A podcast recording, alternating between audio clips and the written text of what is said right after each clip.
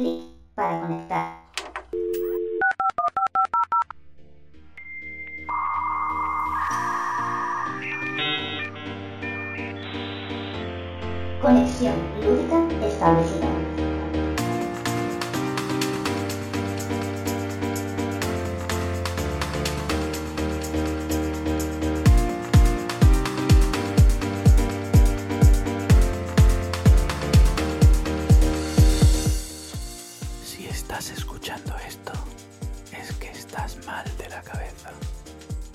Hola y bienvenidos a Conexión Lúdica.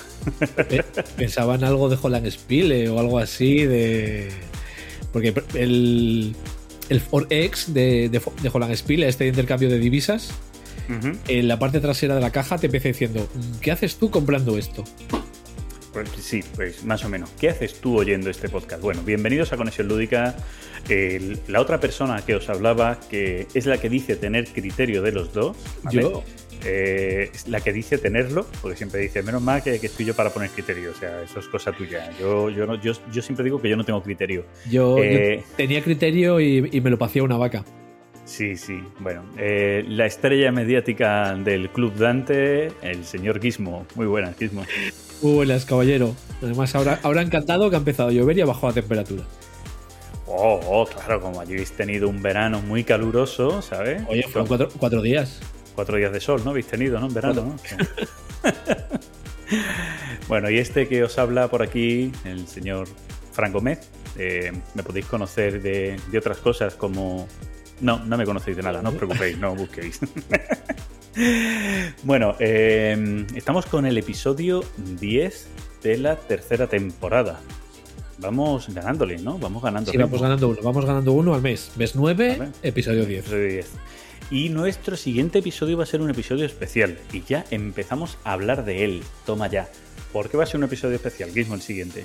¿Lo sabes? Eh, no, Porque lo vamos a grabar en las jornadas de la de conexión lúdica, las CLC o las conexión lúdica con. Me, imagina- me imaginaba que íbamos por ahí, pero no estaba seguro. Sí, sí, sí, vamos, vamos a aprovechar. Me voy a llevar parte del equipo, un par de micrófonos, la tarjeta, el portátil y, grabaremos. No será un episodio extenso, pero será un episodio en el que voy a querer que pasen toda esa gran cantidad de gente que van a pasar por las jornadas. 15. ¿Vale? y pero bueno, sí, por lo menos, por lo menos eh, lo haré el domingo por la mañana, grabaremos el domingo por la mañana para hablar un poquito qué les ha parecido a la gente de la jornada, qué juegos han jugado, qué nos recomiendan y más o menos hacer las mismas preguntas a todos, pero que podéis escuchar a todos los que, por los que van a disfrutar de las primeras CLC. Y digo primeras porque ya esto continuará. Eh, Eso es. follow the leader. Follow the leader, venga, pues eso.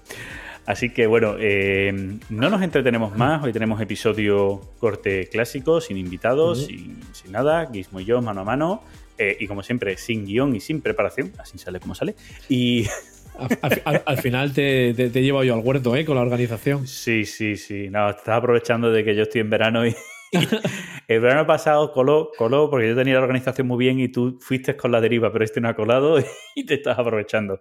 Así que bueno, vamos a, vamos a pasar ya a nuestra primera sección, menciones y replis. A ver qué nos dijisteis del episodio anterior, del 9, del de El del Rondel.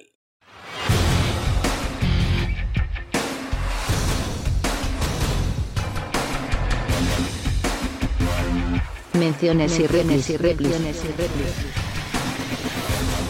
Quismo, esta es tu sección. Digo tuya porque Eh, yo me desentiendo siempre de los comentarios. Sí, yo te- paso. tengo aquí mis notas, tengo iBox abierto, o sea que. Venga, por el- ir. El primer comentario es el, el, el menciones y replis, no a la inversa, ¿no? ¿Cómo, cómo lo llamabas tú? La- Un- el- Lo- lo- lo- no, fue quién fue Eh, Gambito, que nos dijo que, que sido la mención a la inversa. Pues la verdad es que no, no sé muy bien. eh, estaba pensando en, en Daniel Bonito, pero como no sé cuándo nos escuchará y si nos escuchará, pues, pues no, no se me ocurría nombre.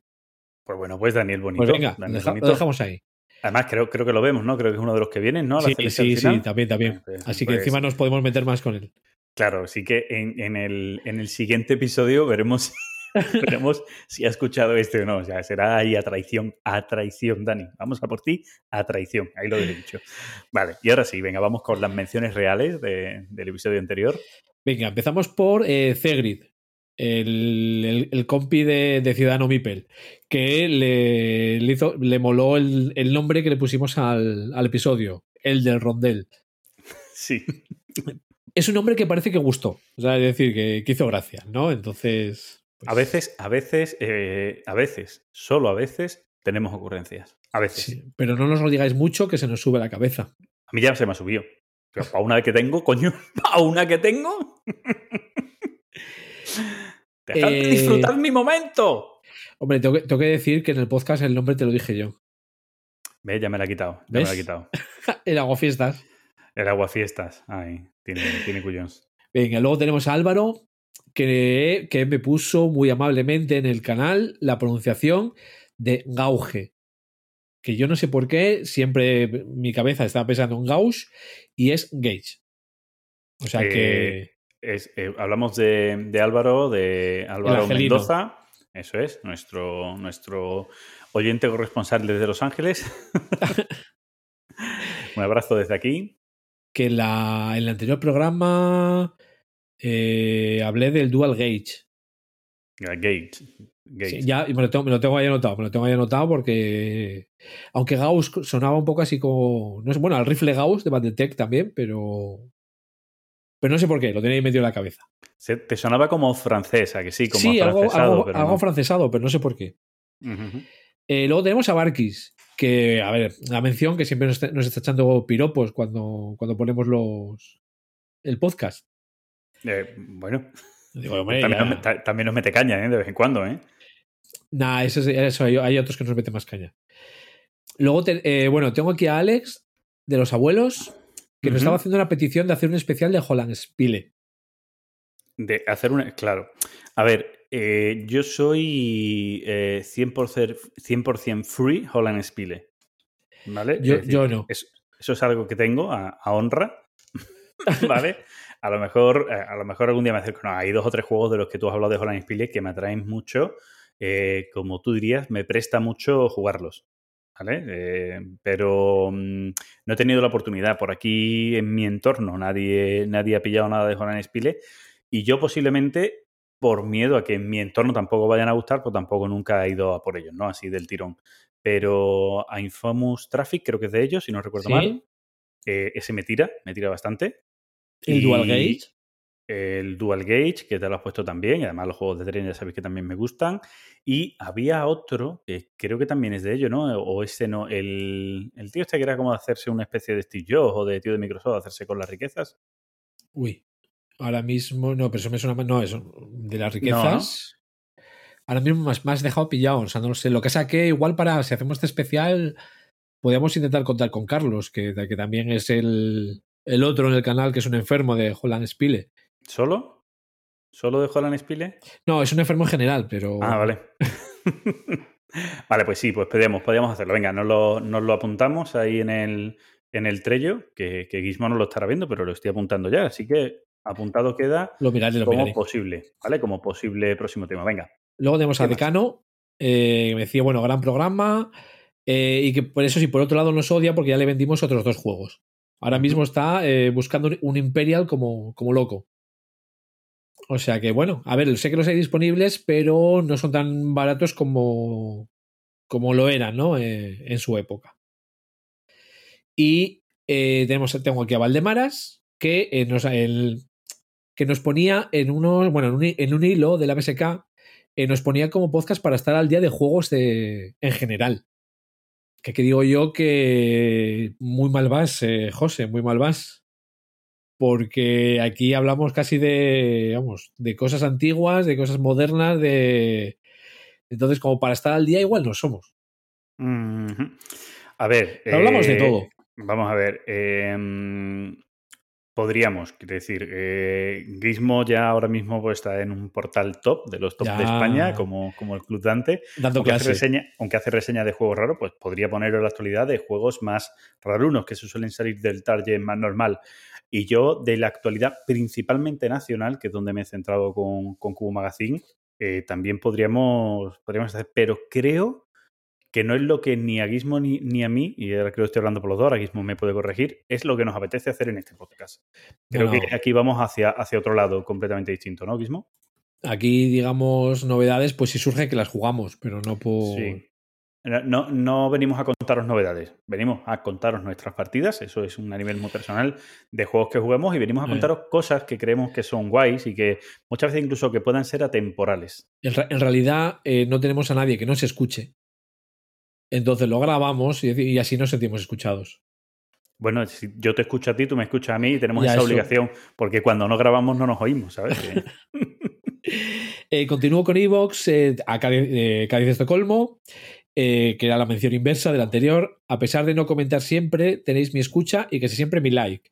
Eh, hay dos tipos de armarios, en el que se guarda la ropa, los calcetines, los DVD y los juegos de mesa. Y en los que guardas la carne, la fruta y las cervezas. Bola de nieve para todos. Vale, o sea que ahí, ahí nos sigue escuchando, aunque. Bueno, que ya ahora como también es podcaster, ¿no? Pues es lo que tiene, ¿no? ya, digamos, se pasan a la, élite y nos dejan, nos dejan de lado, ¿no? Claro, eso, es, eso siempre pasa. Luego tenemos Anónimo, de lo mejorcito del hobby por estos lares. Seguida así, clap, clap, clap. Pero no sé quién es.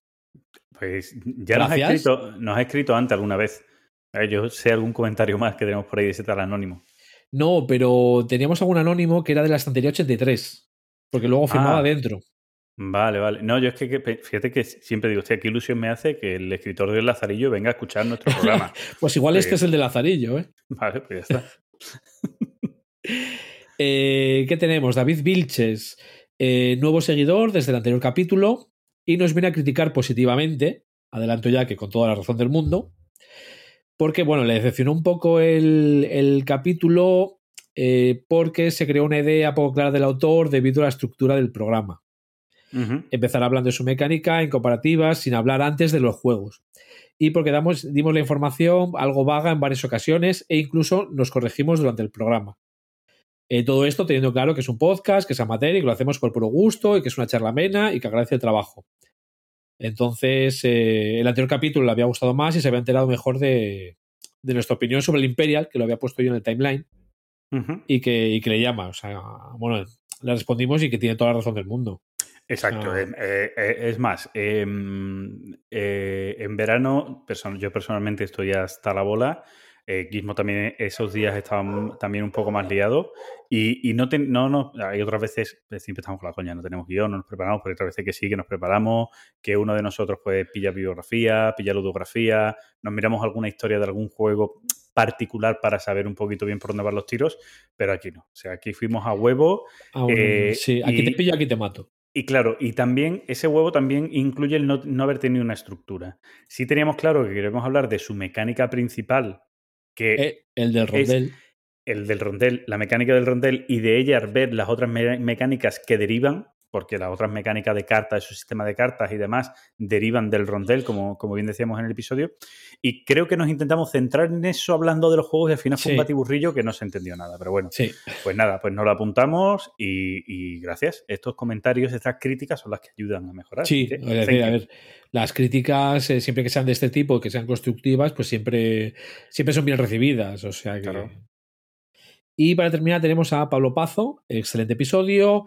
Eh, con ustedes siempre aprendo algo. Recién empezando el episodio se enteran los distintos significados que puede tener la palabra almuerzo en España. Es lo, Sí. lo que comentabas, ¿no? Eh, al principio. Que en Latinoamérica viene siendo la comida principal, us- usualmente eh, consumida a mediodía. Aunque ahora, bueno, también como tenemos el brunch por ahí. Mm, El Imperial Steam suena bien, lo estará siguiendo. El Concordia está en su top 3 de, de juegos de mesa y por eso le tiene mucho respeto a MacGers, que hasta ahora, bueno, solamente había adquirido la, la expansión Salsa, pero le tiene echado un ojo a un par de mapas. Yo había comprado, creo que era el de Germania, Britania, y la verdad es que la parte de Britania estaba muy bien. Y sobre el Imperial, pues que le atrae muchísimo y que espera tener la suerte de probarlo eh, algún día. Y un aquí adelanto que a poder ser con un número 4 o 5 jugadores. Eso es decir, eso es un juego que se disfruta con, con casi su máximo de jugadores. Sí, a, a dos puede ser muy divertido, pero ya tienen que ser dos que controlen y que se vuelvan locos. Mm, Y mm, es muy complicado que funcione bien la partida 2, ¿eh? A ver, te, te ríes porque tú dejas cinco naciones al otro jugador y tú con una, y el otro se vuelve loco. Y te Ya- ríes, ¿no? De cómo se vuelve loco. Es- exacto, o sea, pero no, no, el número ideal es cuatro y cinco jugadores es lo, lo ideal. Sí, Hay sí, gente sí. que dice que seis, pero yo creo que cinco para que haya, digamos, más pelea por otra nación. Para que ya nadie se estanque con una y se, y se la quede. Y bueno, no estaría, de- eh, por eh, acabar, no estaría mal además que Back Earth nos sorprendiera con un nuevo título algún día de estos. Y eso es cierto y esperemos que no se estanque y empiece a hacer, eh, pues, refritos, Bueno, ahora venía, este este año venía el Transatlantic 2, si no recuerdo mal. Exacto, que es, viene a ser eso, un- por llamarlo de alguna manera, un refrito, que es lo que... O la, o la mejora ¿no? del Transatlantic que, Pero que bueno. a lo mejor necesitaba. Y, mm, y- y lo hablábamos en el, en el episodio anterior. Y posiblemente un buen rediseño. No hace falta cambiar reglas apenas. A lo mejor retocar algún minúsculo detalle, pero un rediseño de alguno de sus juegos antiguos vendría muy bien. Porque sacaron el Antique, la nueva versión del Antique, que no se llama Antique 2, creo, o sí, no recuerdo Sí, ahora mismo está- de memoria. Eh, está el Antique, el Antique 2 y el Antique Sí, Duelum. sí. Pero la, la versión que sacaron por Kickstarter del Antique no fue lo que llamaron Antique 2, ¿no? ¿O sí? Eso ya no lo sé. No Pero sé cómo no miré Kickstarter. Lo sacaron, lo sacaron con el mismo arte, o sea, es decir, no, no cambiaron nada. Bueno, ya si, entonces- si lo tienes pagado. Claro, entonces no, no sé, yo creo que le hace falta un rediseño, que de pasa el tema escuela, escuela alemana, que todavía a día de hoy pues siguen pasando de que el diseño gráfico importe, etc, etc, etc. Pero yo, yo, yo creo que Pablo, y yo hay que, estoy con él, que es más no que haga estas reimpresiones o rediseños o tal, sino que saque juego nuevo. Sí, no, pero yo lo decía porque pudiera probar el Imperial. ¿Vale? Que él decía que a ver si algún día puede probar el Imperial. El Imperial es un juego difícil de conseguir. Entonces, por lo tanto, es difícil de poder probar. Sí, Si fuera fácil de conseguir, pues siempre puedes decir, venga, pues me lo compro yo y si no, ya lo vendo. Pero como es difícil de conseguir y caro, pues, pues ya Sé te lo tienes que plantear sé- mucho. sé que antes se podía jugar en la Brettspiel Belt. Me imagino que todavía seguirá ahí, porque la, la BSW todavía sigue operativa. O sea que, bueno, Sí, sigue existiendo, yo creo. a, nivel, a nivel de online, pues igual ahí podría ser una opción. Se juega en tiempo real, eso sí, en la BSV. Pero bueno, opción hay, pues ya está. Venga, ¿queda algún comentario más? Hasta aquí los comentarios. Vale, pues hasta aquí menciones y réplicas. Eso, eso va así, palo uno de la mano del otro. Nos vamos con nuestro TT. Timeline. No, TT, TT, TT. Es verdad, madre mía, ya estoy. Trending topic. es el calor, el calor que me derrite el cerebro. Un trending topic que viene pedido por el canal de Telegram. Así que venga, vámonos con nuestro trending topic.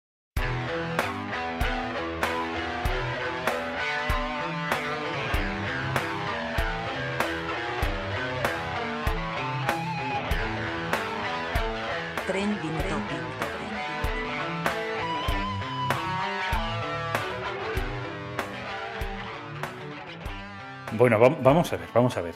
Tú ya comentaste, Gizmo, que íbamos a tratar este tema. Eh, lo tenemos pendiente y lo tenemos que tratar en un episodio. La gente en el chat el otro día se puso on fire con este tema y hay opiniones de, de todos hay, lados. hay opiniones muy diversas. Sí. Eh, Y- bueno, y pero yo- diremos el tema, ¿no? sí, sí. Y, y yo posiblemente sea de, en parte, es decir, siempre, ¿vale? Pero ahora entramos en ello, pero en parte puedo diferir contigo en parte de la opinión grande. Es que si no, no seríamos nosotros. Claro. Eh, pero nos llevamos un par de, un par o tres o cuatro episodios en los que los dos llevábamos la misma corriente en el trending topic. Aquí podemos diferenciarnos en algo. Así que, dale. Venga, vamos a hablar de kingmaking. Eh, eso, eso aquí en España fue Franco, ¿no? Eh, bueno, uno de ellos. Tú vas a ser ahora rey cuando yo me vaya, Juan Carlos. un- Uno de ellos. Me imagino que en la antigüedad también hubo más de uno y más de dos. Sí, tú me entiendes, hijo, joder. no Sí, hombre, sí, claro. vale. Me voy con la definición que aparece en la Wikipedia. Mm, vale. En la teoría de juegos, un escenario de kingmaking, pone Hacedor de Reyes, pero es que me suena fatal, en un juego de tres o más jugadores es una situación de final de juego en la que un jugador que no puede ganar tiene la capacidad de determinar qué jugador, entre otros, lo hará. Dicho jugador se conoce como. Kingmaker, perdón. Ujú, ujú. El, el hacedor. No, el- El haz- no- no la acción, el, que lo hace. El hacedor de reyes. Es decir, eh, obviamente tiene que ser con más de dos jugadores. Es aquel jugador que. mm, Bueno, bueno, A lo mejor con dos jugadores hay alguien que lo hace, ¿no? De esto de. Sí, "Venga, bueno, puedo sí. ganar, pero te doy la partida a ti, tío. Igual, igual. Eso se va diciendo. Venga, Cari, te dejo ganar. Sí, pues, pues puede ser. Es una de las opciones, vamos. Entonces, eh, a ver, la, que esta definición es la que yo, vamos, la que yo comparto. Es decir, eh, en un juego con tres o más jugadores, un jugador sin opción de victoria decide, hace una jugada que decide eh, quién es el ganador. Pero matizo. Siempre que esa jugada no sea la más beneficiosa para él. No Bueno, sé si- bueno, eh, tú ya estás poniendo. Ahora, ahora Matices. sí que entramos ahí. No, matices. Tú puedes poner matices para lo que te gusta o lo que no. Keymaking es el jugador que, si hace una acción en su parte final, si una acción, gana jugador A. Si hago la otra acción posible, gana jugador B. Eso es keymaking. Hasta es ahí. Keymaking. Punto. ¿Cuándo te gusta a ti y cuándo no te gusta a ti el keymaking? Que ahí es, Es donde decir, entra lo que tú estás comentando el, ahora. el keymaking malo. Por llamarlo de Para alguna manera. El keymaking que a ti no te gusta. No lo llames Eh, malo. Keymaking que a ti no te gusta. eh, Porque no ahora, gusta ahora entramos porque en es- mucho. Porque es malo. Porque malo no, porque a ti no te gusta. Ahora entramos en mucho detalle. Venga, Entonces, el keymaking, que es una mierda, que no malo, que paraguismo es una mierda. es eh, cuando ese jugador eh, no hace, digamos, su jugada óptima. Estamos en el escenario en que eh, si hace una cosa, gana A, si hace otra cosa, gana B. Si su mejor jugada es que con esa jugada gana A, para mí, digamos, no es, ese no es el keymaking malo. ¿A Pues ti hay te que lo que es- diferenciarlo, claro, ¿eh? eh, eh, está- estamos en punto de keymaking, ¿vale? Estamos en esa acción, Eso. en esa jugada keymaking, y a ti te parece que lo que tiene que hacer el jugador, el keymaker, lo que debe de hacer es la jugada que para él sea la más ventajosa en términos de partida, Eso es. en términos de mecánica de juego. Voy, voy a puntualizar ahí. De hacer lo mejor para él. Lo mejor para conseguir mayor puntuación, para lo que la mecánica del juego impulse. ¿Vale? Pues acabar mejor en el track tal, tener más dinero, acabar con más puntos de victoria, aunque eso le suponga nunca, nunca le va a suponer, porque es parte del Gana. making, ganas la partida. Vale. Eso a ti te parece mal. A mí no me llega a parecer mal esa jugada, siempre y cuando, porque estamos hablando de que estamos jugando a juegos de mesa y el juego de mesa no es la última jugada, sino es el todo, siempre y cuando tenga una justificación. Es decir, oye, yo estoy en una partida, a mitad de partida tú me haces una jugada a mí que hace que yo ya no vaya a ganar y en la parte final del juego puedo decidir entre que ganes tú y que gane el otro. Y digo, ahora me vengo y hago que gane el otro. Es parte del juego de lo que estamos jugando. Tú me lo has hecho a mí, yo ahora me vengo y tú no ganas, gana el otro. Es parte del juego. Venganza, revancha.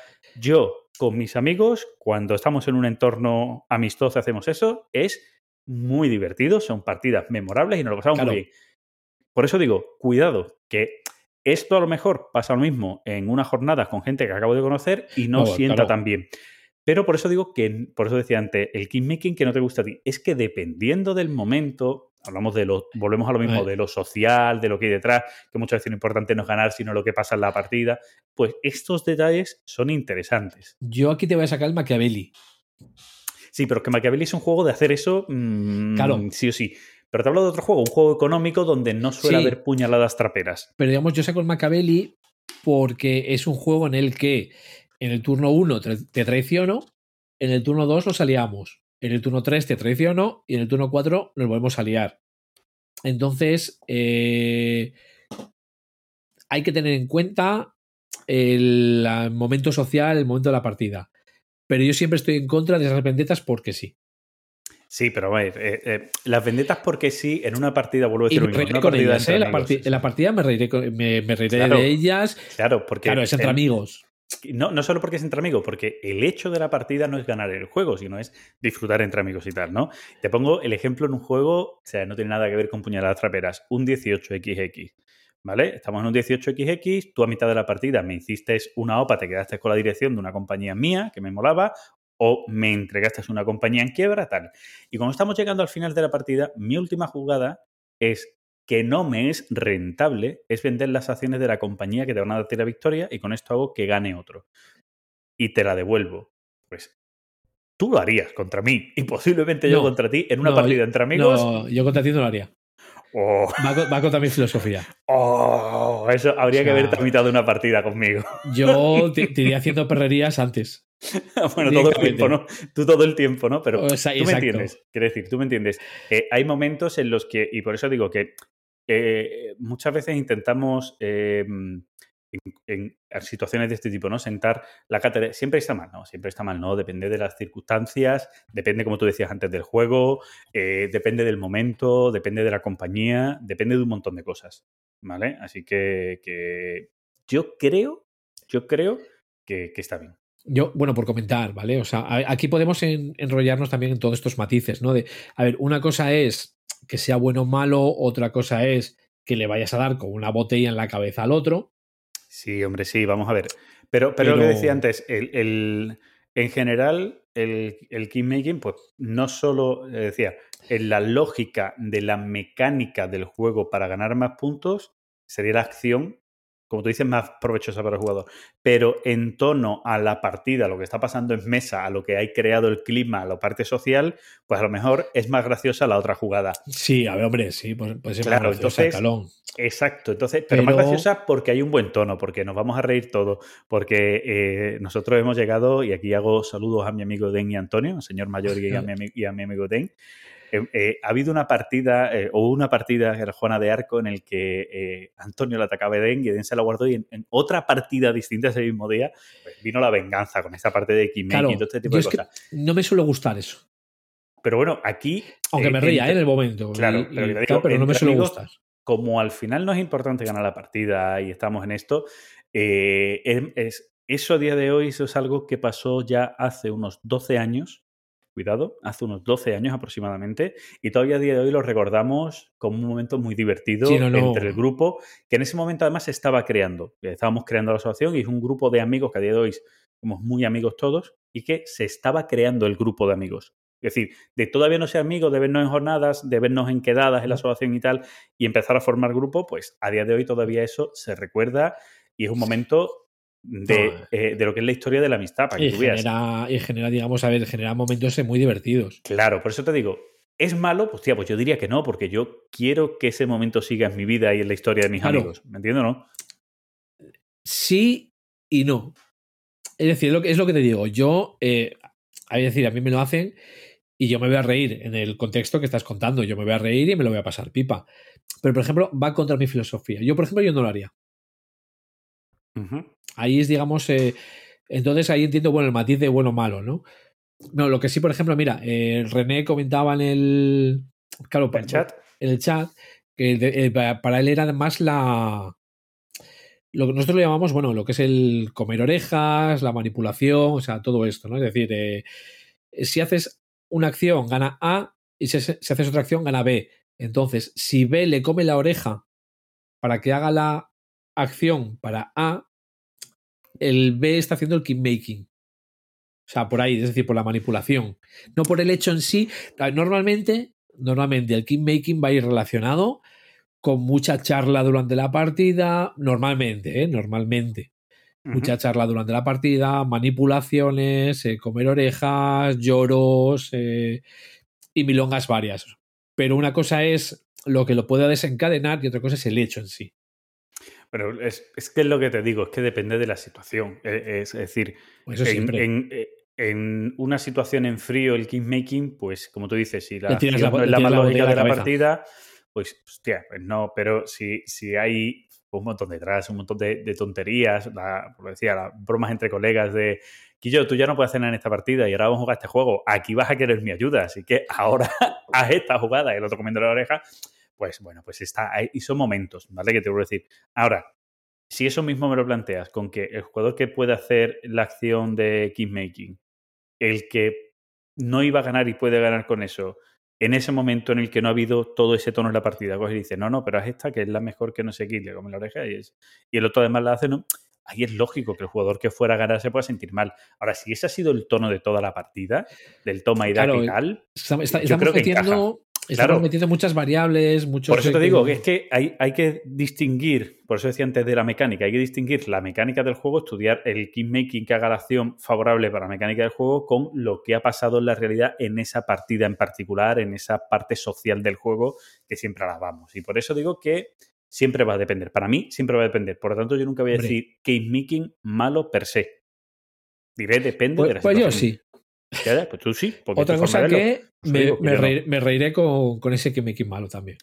Bueno, a lo mejor sí, a lo mejor hay otro game making en el que no te hace puta gracia, ¿no? Que también puede pasar, ¿vale? Claro, la cuestión es esa, estamos metiendo como muchas variables, mucho concepto. Entonces, yéndome, yo yéndome más al hecho en sí, al hecho puro, ¿vale? Es decir, olvídate todo lo que ha pasado en la partida.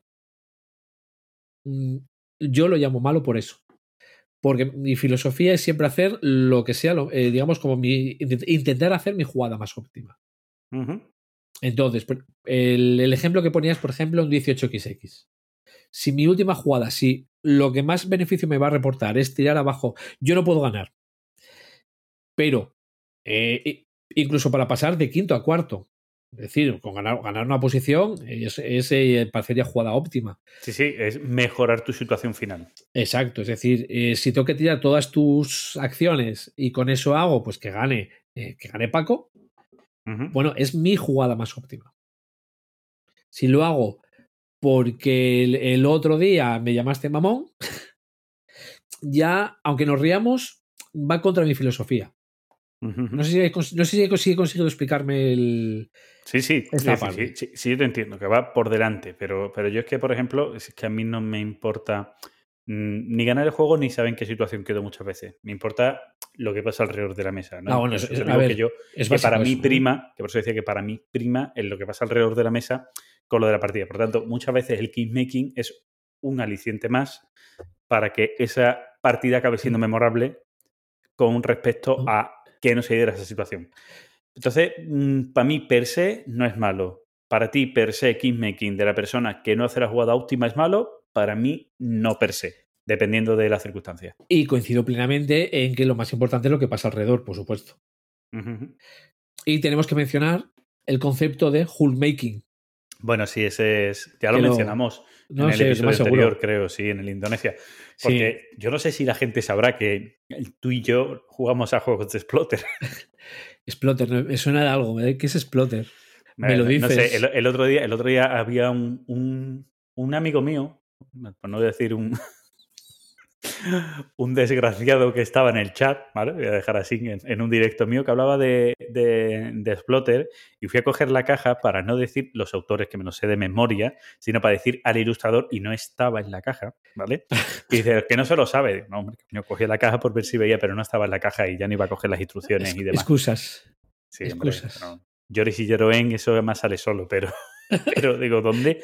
No, no estaba, no estaba, en la portada no, no estaba quien hacía la ilustración. Ya bastante tenían con Capstone 20 años y este tipo de historias no estaba quien la ilustración.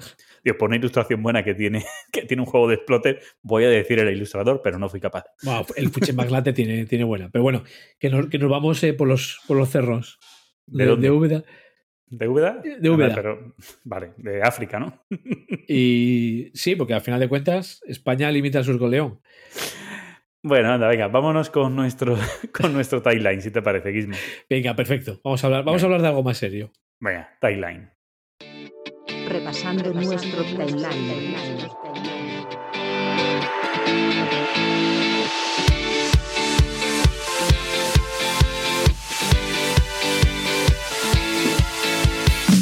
Timeline. Bueno, hoy tres episodios. ¿Tú? Tres, tres episodios. No, No, tres juegos. tres juegos, tres juegos. Tres juegos tú, tres juegos yo. Y hemos hablado antes de los juegos que tenemos. Y si te parece, empiezo yo por el, por uno mío, Venga, que tiene que ver contigo. dale, dale. Que el otro día saqué en mi canal de, de Cubo Magazine haciendo una reseña. ¿En qué canal? Eh, eh, eh, y que, eh, que- qué fuerte, se me olvidaba. Estabas tú presente, que no sueles estar. Y estabas No. tú presente y se me olvidó decir que me lo había regalado tú. Lo dije al final, por suerte, pero. Al final se me colgó el vídeo. Estaba, estaba en casa, me dolía un poco la espalda y tal. Y dije, pues, eh, ¿qué hago? Pues bueno, vamos a ver a Frank. Sea, Normalmente a esas Sí. horas no me, no me cuadra poder verlo, pero digo, bueno, ya que estoy. Pero ya que está, pues Pues- ya. Y bueno, pues voy- voy a hablar del juego Pan Am, eh, que es un juego que saca la gente de Funko Games, creado por el estudio de diseño Prospero Hall, que yo no sé si siempre serán los mismos autores y no, porque la verdad es que hacen cosas bastante, bastante distintas unos juegos de otros, la verdad. Ahí, Pero ¿no? bueno. pero, pero bueno, también Exploter hace juegos muy diferentes. Mm, te suelen tener una línea siempre similar, ¿no? Un poco en, en sus juegos muy, muy sesudos, muy no sé qué, con interacción. Es decir, pero aquí no, aquí hay cosas bastante dispares. En, Sí. en Prospero Hall hay cosas bastante dispares. Pero bueno, que pues en- acreditan como un estudio, supongo que son un grupo de, de gente, que a lo mejor de vez en cuando entra uno, sale otro, porque son un grupo de gente que crean en común. Y pues crean este juego que versa sobre la expansión de la aerolínea eh, Panam, la, la Panam, panamericana, vamos. Con, Eh, con ese título no me lo podía imaginar. Claro. Eh, y estamos ante un juego económico con una mecánica de, colo- de colocación de trabajadores interesante. Y es un juego que con poquito, con reglas fáciles, se explica rápido, la gente lo entiende y tal, pero con poquito tiene chicha porque tiene interacción en esa colocación de Sí. trabajadores, porque no es una colocación simple de trabajadores, sino que es una colocación con, con apuesta, ¿vale? Es decir, mm, con unos tracks que son unas apuestas, eh, tipo lo que tiene el Honestider o no sé qué juego, qué juego más actual puedo decir, pero Honestider, eh, Amun-Re, Amun-Re, eh, bueno, Evo, también. To- todos Exacto. juegos Todos novedosos. juegos antiguos. Eh, Evo, claro, también otro juego antiguo. Pero bueno, es decir, es este en el que hay un track con, con unas marcas que es lo que tú estás dispuesto a pagar y tú te pones en uno y si alguien te sobrepuja, tú recuperas tu, tu trabajador, tu queco, y lo puedes colocar en otro lado, ¿vale? O incluso en ese mismo sitio más alto si puedes. Porque otra de las cosas curiosas de estos tracks es que tienen un límite y si tú directamente dices me voy con todas aquí, me pongo en el Ah, límite, ya no te pueden echar, claro. Una Será forma por de- perres. Claro, eso es una forma de asegurar, pero claro, en un juego como este, donde tienes que medir hasta el último centavo, nunca mejor dicho, pues te la tienes que jugar mucho, tiene que salirte muy bien la jugada, tiene que ser muy beneficiosa para que puedas pagar tanto. Y como digo, juego de colocación de trabajadores y de gestión económica pura y dura, ¿vale?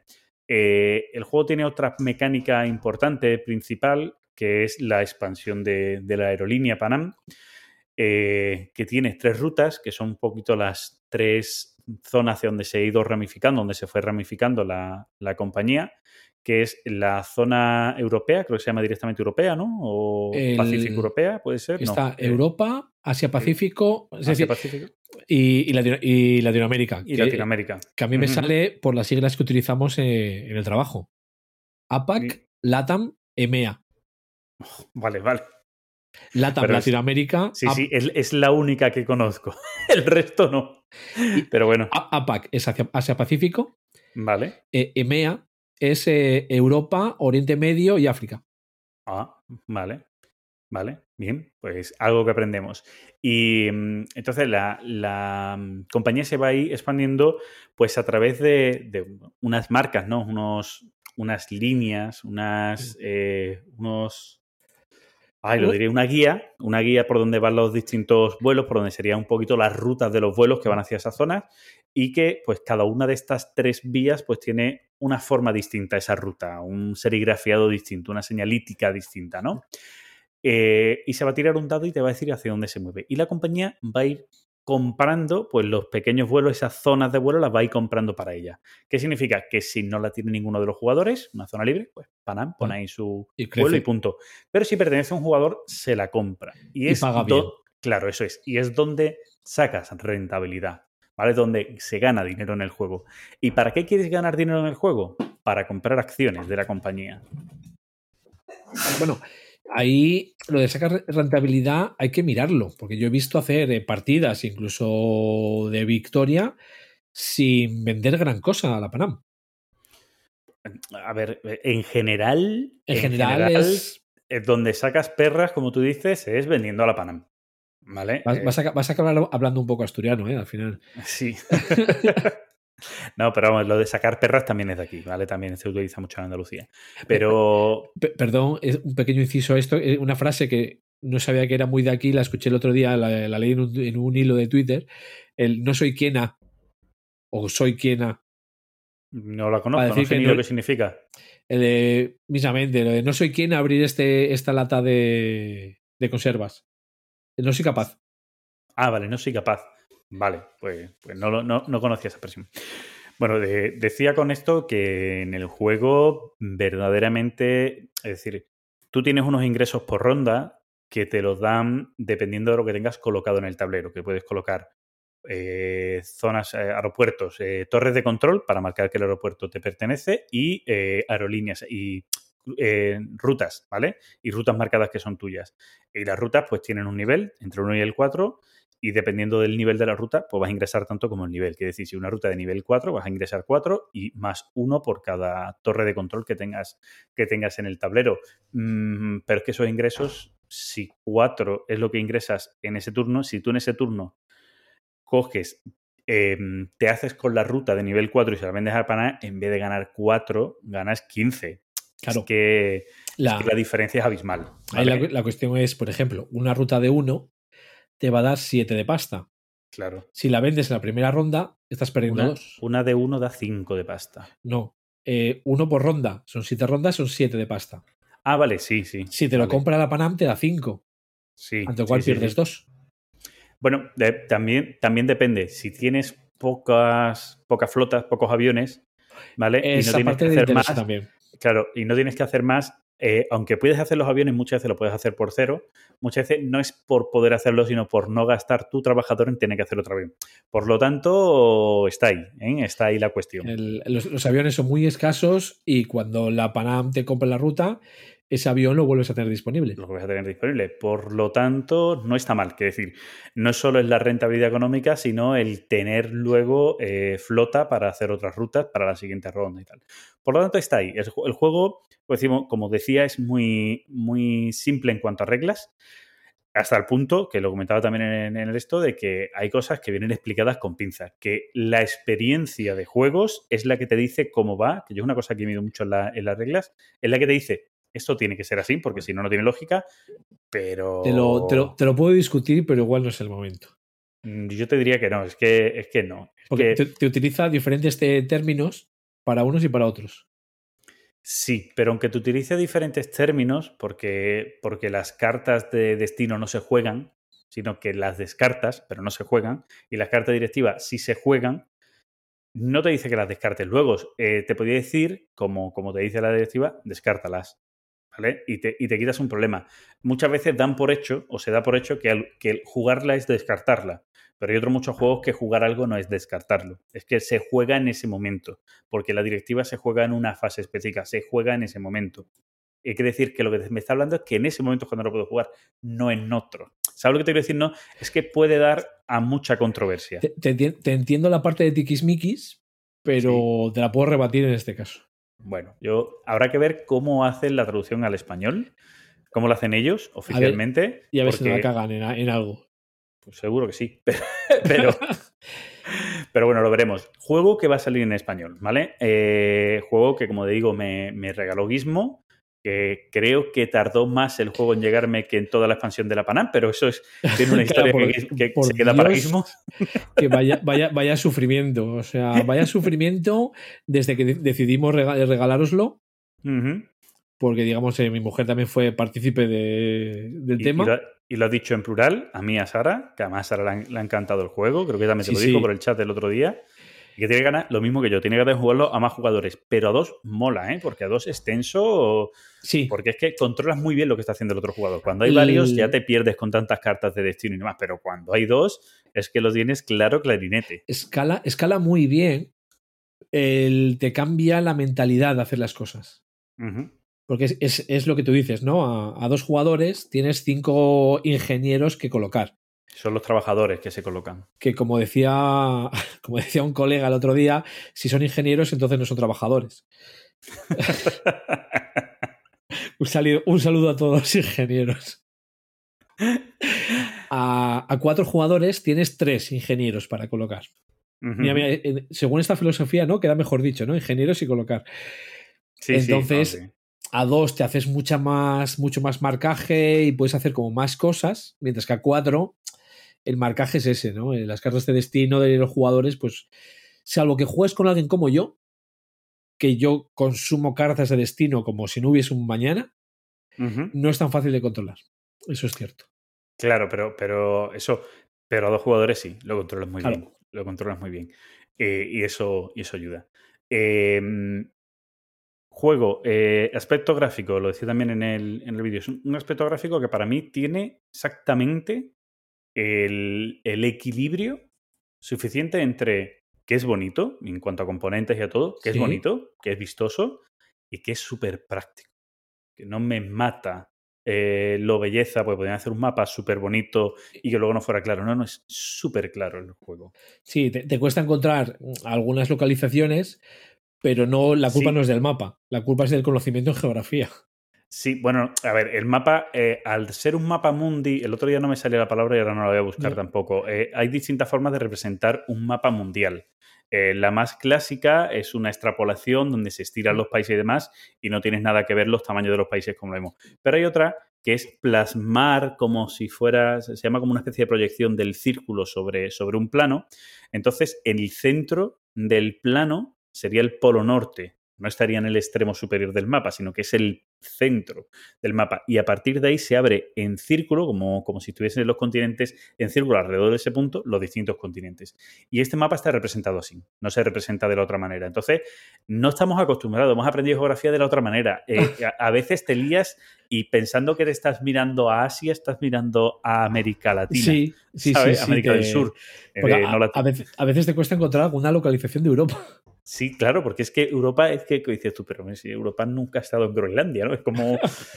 es, es raro, se hace raro si no estás acostumbrado a ese, a ese tipo de mapas, pero una vez que te centras, está. Que no, como dices, como bien decías antes, puede ser más nuestro problema de geografía que, que otra cosa, pero te descolocan ambas, ¿eh? Un poco ambas. Lo que pasa es que además hay luego países o nombres que no estamos acostumbrados a utilizar, porque no es el nombre del país, sino que es el nombre de la ciudad, Belén, ¿vale? La ciudad de Belén.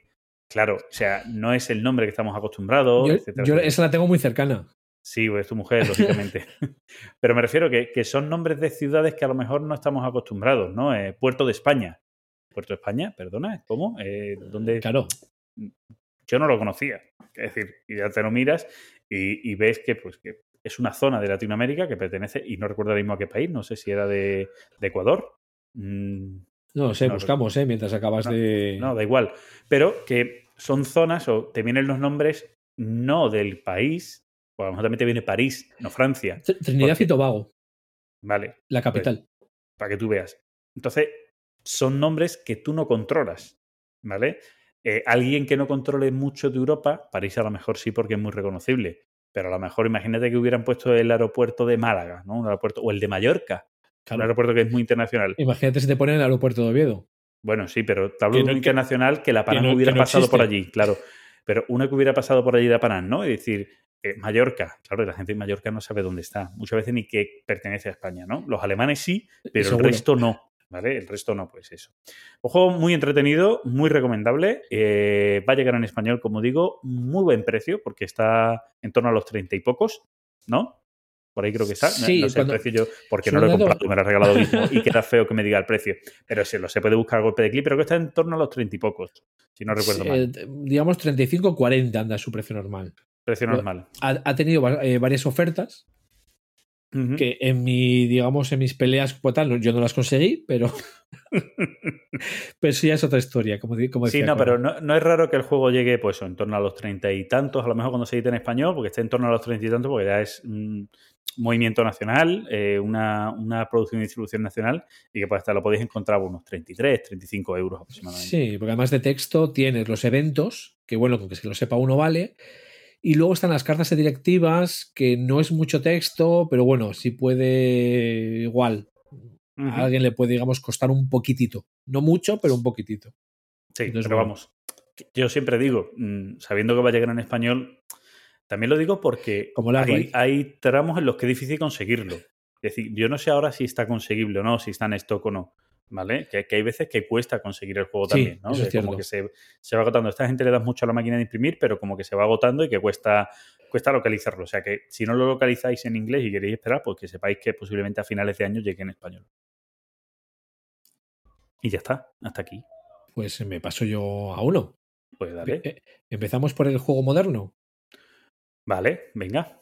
Bueno, el juego moderno. Venga, vamos a empezar con In the Shadow of the Emperor.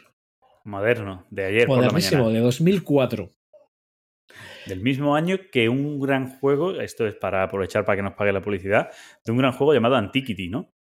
El, claro, es que tengo la edición de 2007 de Antiquity. Sí, sí, pero, pero es 2004, ¿Ves? es 2004. El juego euro clásico, sobre todo en estética, que igual no en ejecución. Eh, este juego para mí es eh, de los juegos más divertidos que yo he jugado de, lo- de mayorías. Porque, a ver, ¿de qué va el juego? El juego estamos, eh, bueno, cuando me puse a explicarlo el otro día, estaba buscando el siglo y las reglas te pone edad medieval, ¿no? En la era, estamos, entonces, estamos, perdón, en la edad media, a tomar por saco, ¿vale? Siglo arriba, siglo abajo. Eran, Y- todo- todos los años eran iguales allí. Exacto, o sea, y nos vamos a pegar por el trono de- del Imperio Alemán, del, del- Es más, del sacro. fíjate si eran iguales que hasta, que hasta que no llegó un año específico que dijeron, hostia, mira, que este año se ha inventado la imprenta, sea no sé qué, no, no cambia, no cambiamos de era. Eh, Total. Exacto. ¿Para qué si es igual? Entonces, eh, a lo largo de cinco rondas, nos vamos a pegar por eh, hacernos con el trono del emperador. Pero para ello, vamos a tener que ir controlando siete de las regiones que tiene, que tiene el mapa. Eh, voy a empezar diciendo el fallo que yo le pondría al juego. Y es eh, lo que te cuesta de primeras entender cómo funciona el tema de los puntos. Que tú tienes eh, una predilección por, por esos juegos que la gente no comprende de inicio dónde está el kit del juego, ¿no? Te pasa con el Imperial, te pasa con este, te pasa con unos cuantos, ¿eh? Puede ser, porque bueno, son juegos que tienen recorrido y que luego la satisfacción de entenderlo y disfrutarlo a tope es, eh, es una maravilla, Claro, ¿no? es, es un doble, ¿no? Es un doble. Primera vez que lo juegas, dices, "Hostia, qué guay. Dice, ah, no, pero que este no era el juego. Siguiente vez que juegas, uy, qué guay. Es nuevo, ¿no? Es como dos veces nuevo. Bueno, eso, ¿no? eso de que guay depende, porque puede ser un hándicap a la hora de, de sacarlo. Porque Claro. si no te lo entienden a la primera, eh, intentar sacarlo a la segunda, pues ahí no quita, que eso era una basura, que eso no lo quiero. Entonces, pues segundas partes nunca fueron buenas, ¿no? Dices, ¿no? Exacto, díselo al padrino.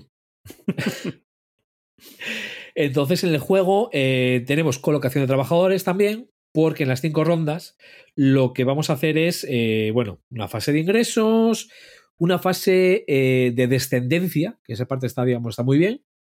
Eh, una de las fases que viene, a que viene más tarde es la fase de acciones, donde tú vas a comprar unas cartas. Esas cartas tienen colores tenemos colores azul y color rosa, ¿vale? Aquí, digamos, la- lo que era la paridad todavía no, no existía. Dependiendo de las cartas que hayas cogido, pues vas a tener un hijo o vas a tener una hija.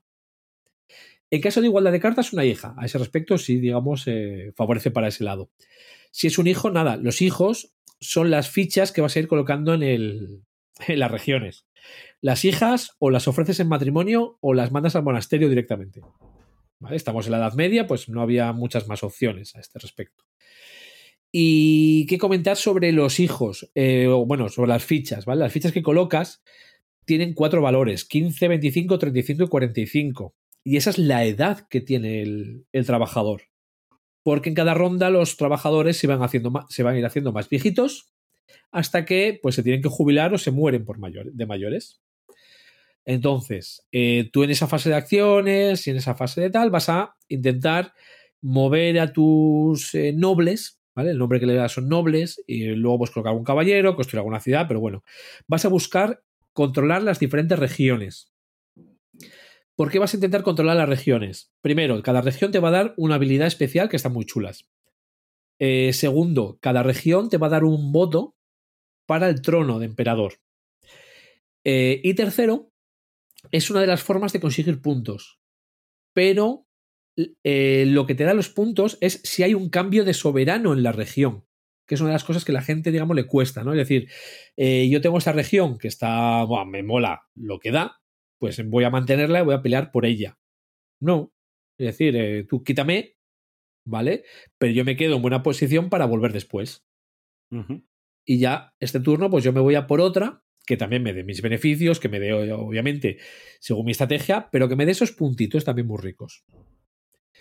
Entonces, eh, esta parte está muy bien, eh, tiene mucha interacción, está lo de la edad, pues hay cartas, que es el médico, por ejemplo, que le puede dar un antídoto a uno de tus nobles para que se haga más joven, o le puede dar unas hierbas a un noble rival para que se haga más viejo. Mola. Tiene una interacción, digamos que muy peculiar. Hoy en día, digamos, no sé, no sé yo tampoco si, si hay algo parecido. Me atreveré a decir que no. Porque hacemos todo esto y una vez que pasemos todos de esa fase de acción, que se mire, bueno, quién es eh, cada soberano, hay una de las cartas es eh, me voy a enfrentar al trono. Porque si nadie coge esa carta, el emperador no cambia tampoco. Si alguien se va a enfrentar al trono, se va, va a haber una votación entre el emperador actual y el aspirante, que son los otros dos jugadores con sus votos. Y esos votos se consiguen en las regiones. Cada región te da un voto. eh, hay cartitas que hacen que, pues, eh, mira, esta región no, no puede votar. Esta región va a tener eh, muchísimos votos. Voy a comentar brevemente sobre las regiones que están divididas entre sacras y laicas. Porque, por ejemplo, para hacerte soberano de una región sacra, el noble no puede estar casado. Puedes tener nobles que estén casados que te van a dar más influencia para esa región, pero no van a poder ser soberanos. Y en resumidas cuentas, he hecho un poco de vaivén, pero en resumidas cuentas esto es el juego. Es decir, eh, tenemos el detalle ese de la descendencia, colocación de trabajadores, que son trabajadores que se van haciendo mayores y que se pueden jubilar, una pelea de mayorías doble, porque ya lo tienes en las regiones y luego por el tema del emperador, y aparte en las regiones, el rollete este de que pues, si quieres conseguir los puntos guapos, tienes que andar eh, con ese vaivén, ¿no? Eh, de soberanos. En resumen, un juego de hora y media escasita, más o menos, o sea, no, debe- no debería de pasar esa hora y media. Realmente de reglas no es complicado, pero sí cuesta ver cómo fluye todo eso. Es decir, no cómo fluye el juego, sino cómo gano. Por poner eh, un ejemplo de esta partida, pues eh, el Remy estaba jugando en dos regiones, pues nos hicimos un yo te doy cremita, tú me das cremita. Y nos pasamos, creo que fueron tres rondas, tranquilamente. En una, o sea, era en una paso yo a ser soberano, en otra pasaba él. En la siguiente ronda, pues cambiábamos. Claro, luego, a ver, hay que saber qué hacer para el tema de los beneficios y dar la puñalada cuando tienes que darla. Pero, claro, éramos nosotros dos solos, los otros dos no habían pillado esa parte, entonces no teníamos, eh, no teníamos competencia ahí. No había Juego- rival. Muy recomendable. Eh, lo hay en alemán y en inglés, pero es independiente del idioma y se suele encontrar muy barato de segunda mano. Yo en concreto me lo compré en Essen por 9 euros. eh, 9 euros. Ah, Mira. qué buen Y precio. por la BGG anda tirando también a precios eh, irrisorios. ¿eh? Eso sí, estética euro clásica, clásica. Eh, se puede jugar en Mavi Web, si no recuerdo Se mal. puede jugar en Maviweb. Si no recuerdo mal, eso es. Está, A ver, está a ver, en Mavi Web, que lo Vamos abriendo partida. acabo de aceptar una partida de 18XX mientras tú hablabas, tú sabes. Mientras no te echaba cuenta, he aceptado una partida de 18XX, así que. Pues mira, podemos montar ese y de paso luego me puedes explicar tú el Confucius en la otra. Vale, pues mira. Pues bueno, eso este es era- el In the Shadow of the Emperor.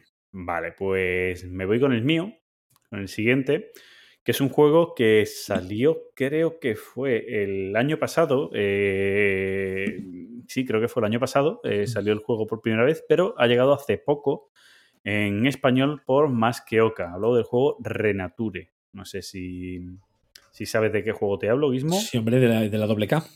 Eso es, juego de la doble K, que además utiliza, y yo creo que eso ha hecho que mucha gente a lo mejor no le eche la, la cuenta al juego que, que muchas veces mm, eh, mm, merece, por decirlo de una manera, utiliza una mecánica principal del dominó, ¿vale?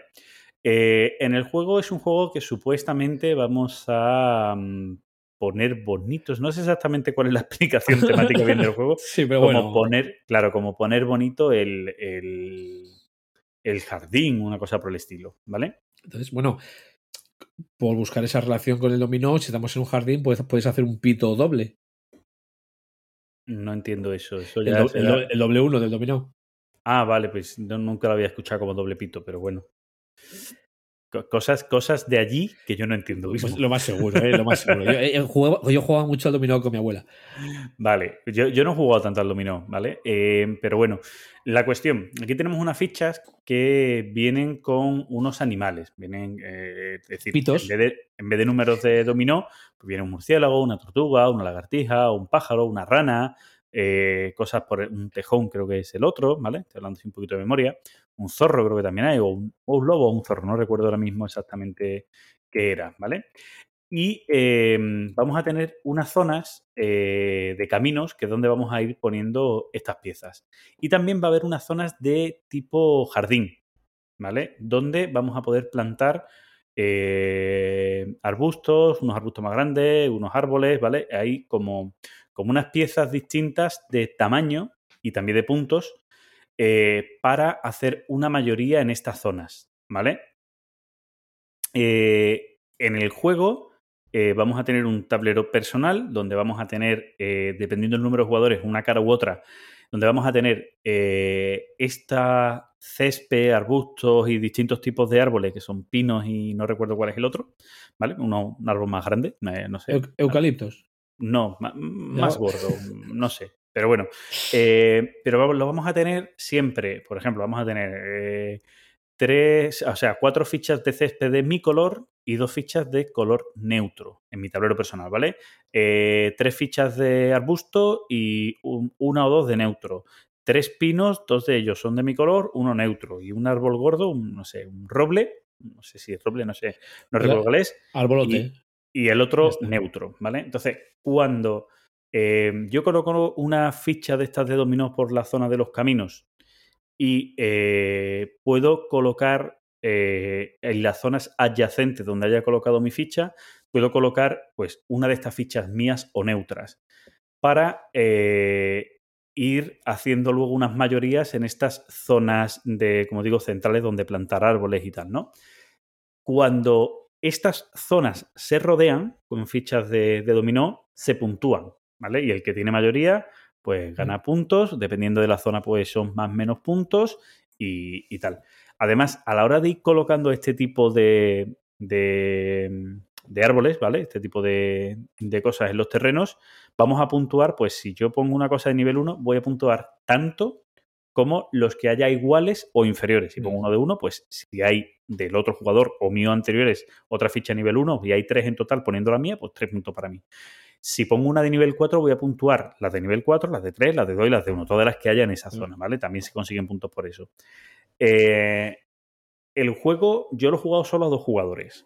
Eh, es de estos juegos tácticos, a mí me recuerda a Samurai, de estos juegos tácticos, a la hora de colocar, te cuesta colocar, en Samurai sí colocas directamente, ¿no? Tus piezas y tal, pero aquí te cuesta colocar porque tienes que cumplir con el tema del dominó, pero puedes gastar unas fichas que tienes para eh, cambiar que uno de los animales sea comodín. Tú puedes decidir cuál, gastando flores, fichas de flores, creo que eran, o de nubes, no recuerdo. Eh, sí, nubes, pero parecen flores. Fichas de nubes. Sí, es que eh, es, es como una nube, pero es una mezcla entre nube y flor, ¿vale? Pero se llaman nubes. Eh, creo que se gastan dos fichas de nubes y puedes cambiar la ficha que hace de. el tipo de animal que hace de, de comodín, ¿no? Entonces, tú con todo eso vas colocando. A dos jugadores es un juego táctico tremendo, porque tú puedes decidir un terreno que sea grande, puedes decidir cerrarlo rápido o colocar de manera que el otro jugador ya no pueda colocar en esa zona y por lo tanto no pueda meter influencia suya en esa zona para ganarla tú. ¿Vale? Eh, todo esto, pues te digo, es viendo lo que hay en el tablero y lo que tú puedes hacer, ¿vale? El juego es muy chulo. Un toma y daca a dos jugadores, tremendo. Yo, como digo, solo lo he probado a dos. Creo que a tres jugadores todavía el juego tiene que tener guerra. A cuatro a lo mejor, pues el juego llega hasta a cuatro, a lo mejor me da a mí que vas a perder un Es poco demasiado. el control de lo que pasa, ¿vale?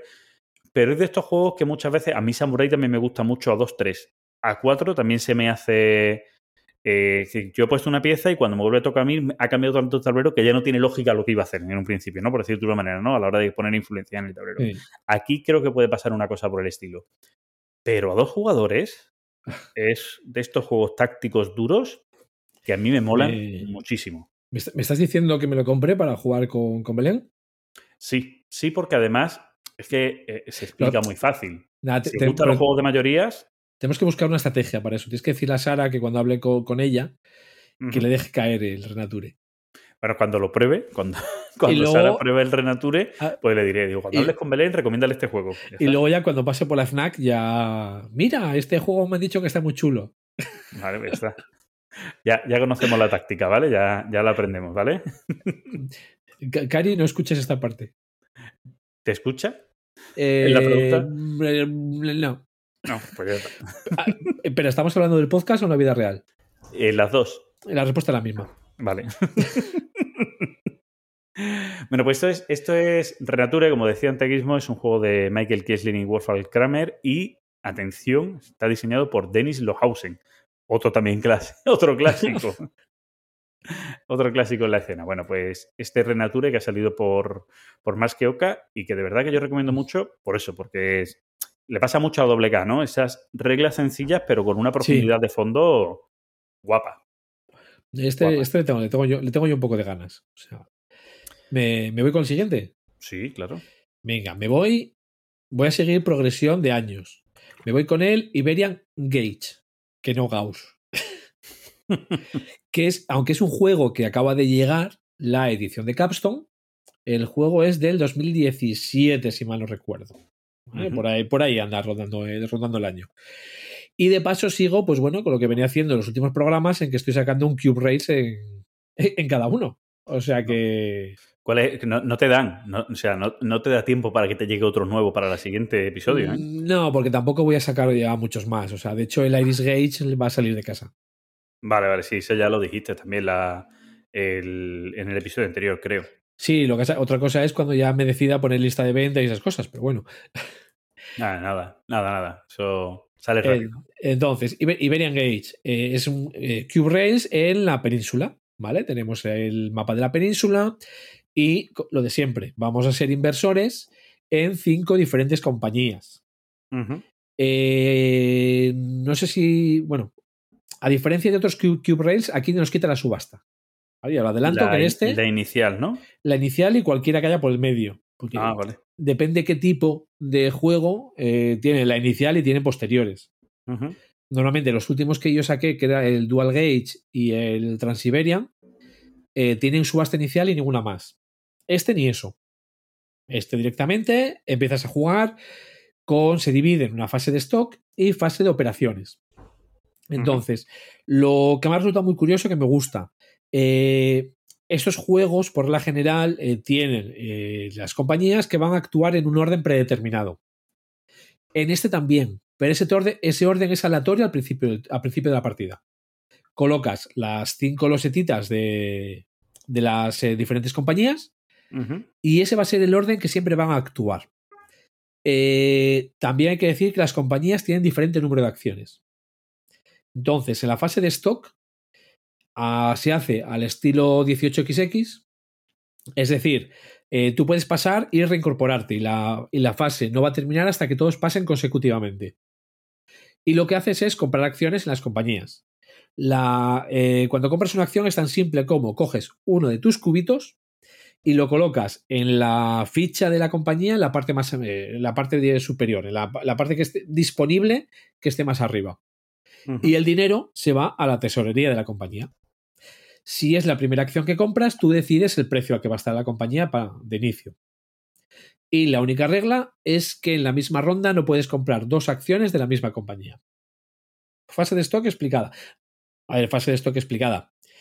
Eh, las reglas de este juego eh, son dos páginas. O sea, la- eh, luego ya pasamos a la fase de operaciones, en las que las diferentes fases de operaciones, dependiendo de la ronda, pues va a haber una, dos, una. Las compañías van a actuar en orden. Entonces, eh, se empieza a mirar por la primera compañía y empezamos a mirar quién es el que tiene la primera acción, es decir, el primer cubito. Ese jugador puede colocar, eh, puede construir una vía para esa, para esa compañía y luego el siguiente jugador y luego el siguiente jugador. Así mientras haya cubitos. Quiere decir, si la compañía tiene para cinco acciones, pero solamente dos jugadores han comprado, esa compañía solo va a construir dos vías. Eso sí, por supuesto, como siempre, utilizando el dinero de la, de la tesorería. La construcción, pues nada, es muy simple. de- siempre tiene que estar conectado a otra, a otra vía que tenga la compañía en el mapa. Si llega a una zona urbana, pues va a subir dividendos y depende cómo vayan los dividendos, va a subir de valor. Si es una ciudad mayor, pues va a subir más dividendos y directamente sube en valor. Y lo que tiene es tema de que puedes eh, alquilar las rutas de los demás. Que de hecho lo que vimos es que es una forma de financiar las, las compañías. Eh, porque yo tengo una ciudad, eh, tengo una vía, tengo una vía en Madrid y quiero ir a Riaño. Eh, Nos reímos, estuvimos con Riaño toda la partida. No, llega, no llegó ninguna compañía, pero estuvimos toda la partida con Riaño. Claro, no tienes que hacer un trenecito en cada, en cada hexágono que hay. Si otras compañías ya tienen trenecitos por ahí, tú les pagas para usar sus vías y tu trenecito lo colocas directamente en Riaño. Ujú. Así que eh, es una también, eh, como decía, una forma de financiar a la empresa. Porque en estos juegos muchas veces lo que pasa, si se compran todas las acciones y se han comprado a un precio barato, esa compañía ya no, ya no va a tener ningún, ningún flujo de dinero, ya no va a tener ingresos. Ese es el dinero que tiene para jugar. Entonces puede ser una compañía que de mano la ves que va sobradísima, pero enseguida se estanca porque no tiene dinero. Aquí eh, te interesa igual no tanto ir a, a juntar todas las ciudades que puedas como un loco, sino si consigues una red central pues eh, muy interesante, vas a tener una financiación por parte del resto de compañías que van a alquilar tus trenes. Hay que, claro, hay que saber medir el tema de juntar y subir tus dividendos y tu, y tu valor, con lo que mm, favorecer en exceso a las otras, ¿no? Ahí ya dependiendo lo que, lo que vayas viendo. Y sí que, por acabar de mencionar, que las compañías, las acciones que no hayan. eh, una vez que eh, cada compañía ha hecho su turno de construcción, va a pagar dividendos. Si hay acciones que no estén vendidas, ese dinero va a la tesorería. Es otra forma de, de la compañía. O- no general, vale. No a la banca, perdón. no, claro. no, no. A la- Me, me he ido es- yo, me he ido yo. He dicho tesorería, pensado en banca, ya está. ese- es otra forma de que se financien. Y para darle más chichilla, si en una ronda de operaciones la compañía no ha llegado a una nueva ciudad, ya sea mayor o las normales, tiene penalización en los valores. Va a bajar tanto como acciones hayan comprado los jugadores. Claro, es decir, si hay cuatro accionistas trabajando, o cuatro, sí, bueno, cuatro accionistas trabajando por una compañía y no llega a juntar a una ciudad, baja cuatro por incompetentes. Si solo hay dos, pues solo baja dos, porque bueno, son dos personas y el esfuerzo ya que tienen que hacer es mayor. Ah, bueno, o, no. o por- por- se, puede, se, se podría mirar también por lo contrario. O sea, los nuevos accionistas han visto que esto no, no están contentos porque han comprado pensando que la compañía iba a hacer cosas buenas y han visto que en este año no y están a, descontentos. y a toma por saco. Claro, entonces, eh, el juego a mí me ha gustado mucho. A Eh, mí me mola porque eso premia, con referencia a otros, premia la parte más de, de logística, ¿no? Del tema, más de construcción de vías, ¿no? Sí, o sea, es decir, eh, es una forma o una cosa a tener en cuenta a la hora de jugar. El- a ver, también eh, tienes quizá más fácil que en otros el de me meto en esta compañía para hacer cosas locas y, fundirle la pasta. Eh, por, por poner un ejemplo, eh, si, si consigues unir cinco ciudades mayores, te llevas un bono muy, muy guapo. Dependiendo de qué tipo y de qué compañía sea, tienes un bono muy guapo. Por ejemplo, la compañía morada es la que menos bono- tiene. Un bono muy guapo, así es, yo qué sé. El de U2. así. Vale. no me has dejado acabar el chiste. Sea, sin que canta canciones como One Love y cosas de estas. Sí. El, entonces se, se lleva una pasta muy rica, ¿vale? Como la de gallo. El- la, la morada, por ejemplo, da menos porque tiene más acciones y se supone que hay más gente que está trabajando con la, para unir la compañía, ¿no? Eh, en el último turno, pues eh, había una compañía que le faltaba una ciudad mayor para llegar. Necesitaba la colaboración de dos jugadores. Y un jugador, en vez de juntar a una ciudad, lo que hizo fue, pues me voy a fundir toda la pasta pagando un leasing sin sentido para dar por saco, directamente. No no era un kingmaking, ¿no? No, no, no era Kingmaking. No era Kingmaking porque en, este, en esta partida estaba, estaba claro quién iba, quién iba a ganar y esto era con otro jugador. ¿Y eres tú? ¿Quién iba a ganar? No. ¿Y eras tú? Sí, Ah, vale. yo era el que iba a ganar. Vale. Digamos, eh, en la sesión del viernes me gané las tres partidas. Eh, recordarlo, ¿vale? Cuando ganáis a Gizmo, decidlo porque parece que solo dice cuando gana, ¿eh? No sé si. No, no, no. to- eh, Todavía, to- todavía, digamos, hubo un Oxford que me hice con cero puntos. Eh, Voy a hacer una pregunta. Cuando no recalcas que has ganado es porque pierdes, ¿no? Es decir, que la mayoría de veces no dices nada es porque pierdes, ¿no?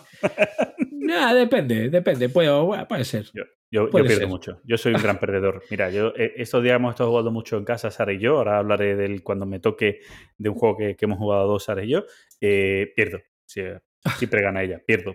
So- soy muy bien, soy muy buen perdedor, fíjate por, por No, se dice buen jugador para que gane el otro, pero pues ya Claro, lo yo, de- soy, yo soy buen perdedor porque pierdo. O sea, tiendo, tiendo a perder, pero bueno, pero me divierto, que es lo importante. Yo, yo soy especialista en tener eh, partidas que igual voy sobradísimo, que igual la gente dice, "Buah, ya se sabe quién va a ganar, y hacer la jugada perfecta para hundirme en la miseria e incluso ser último. Esa es mi especialidad. Guay. Es- esa jugada, ¿no? Cuando acaba esta, te das cuenta y dices, ¡Ah! No, no, si me doy ¡No! cuenta antes. te das cuenta antes. vale. Me doy cuenta antes. Bueno, Pues esto es el Iberian Gage. vale. Y este es uno de los que sí se quedan en tu colección. Este se queda. eh, ahora mismo el Dual Gage el que es, es el que está eh, arriba. Y este es, digamos, eh, tengo que ver más partidas para ver pa- eh, con el Transiberia. Que por cierto, este que bien dices que se queda es otro de los que va a salir en español, que lo, ya lo dijo Álamo de Maldito Games, que lo van a traer en español, ¿vale? Yo también lo digo ahí para que la gente lo sepa. Voy metiendo cuña.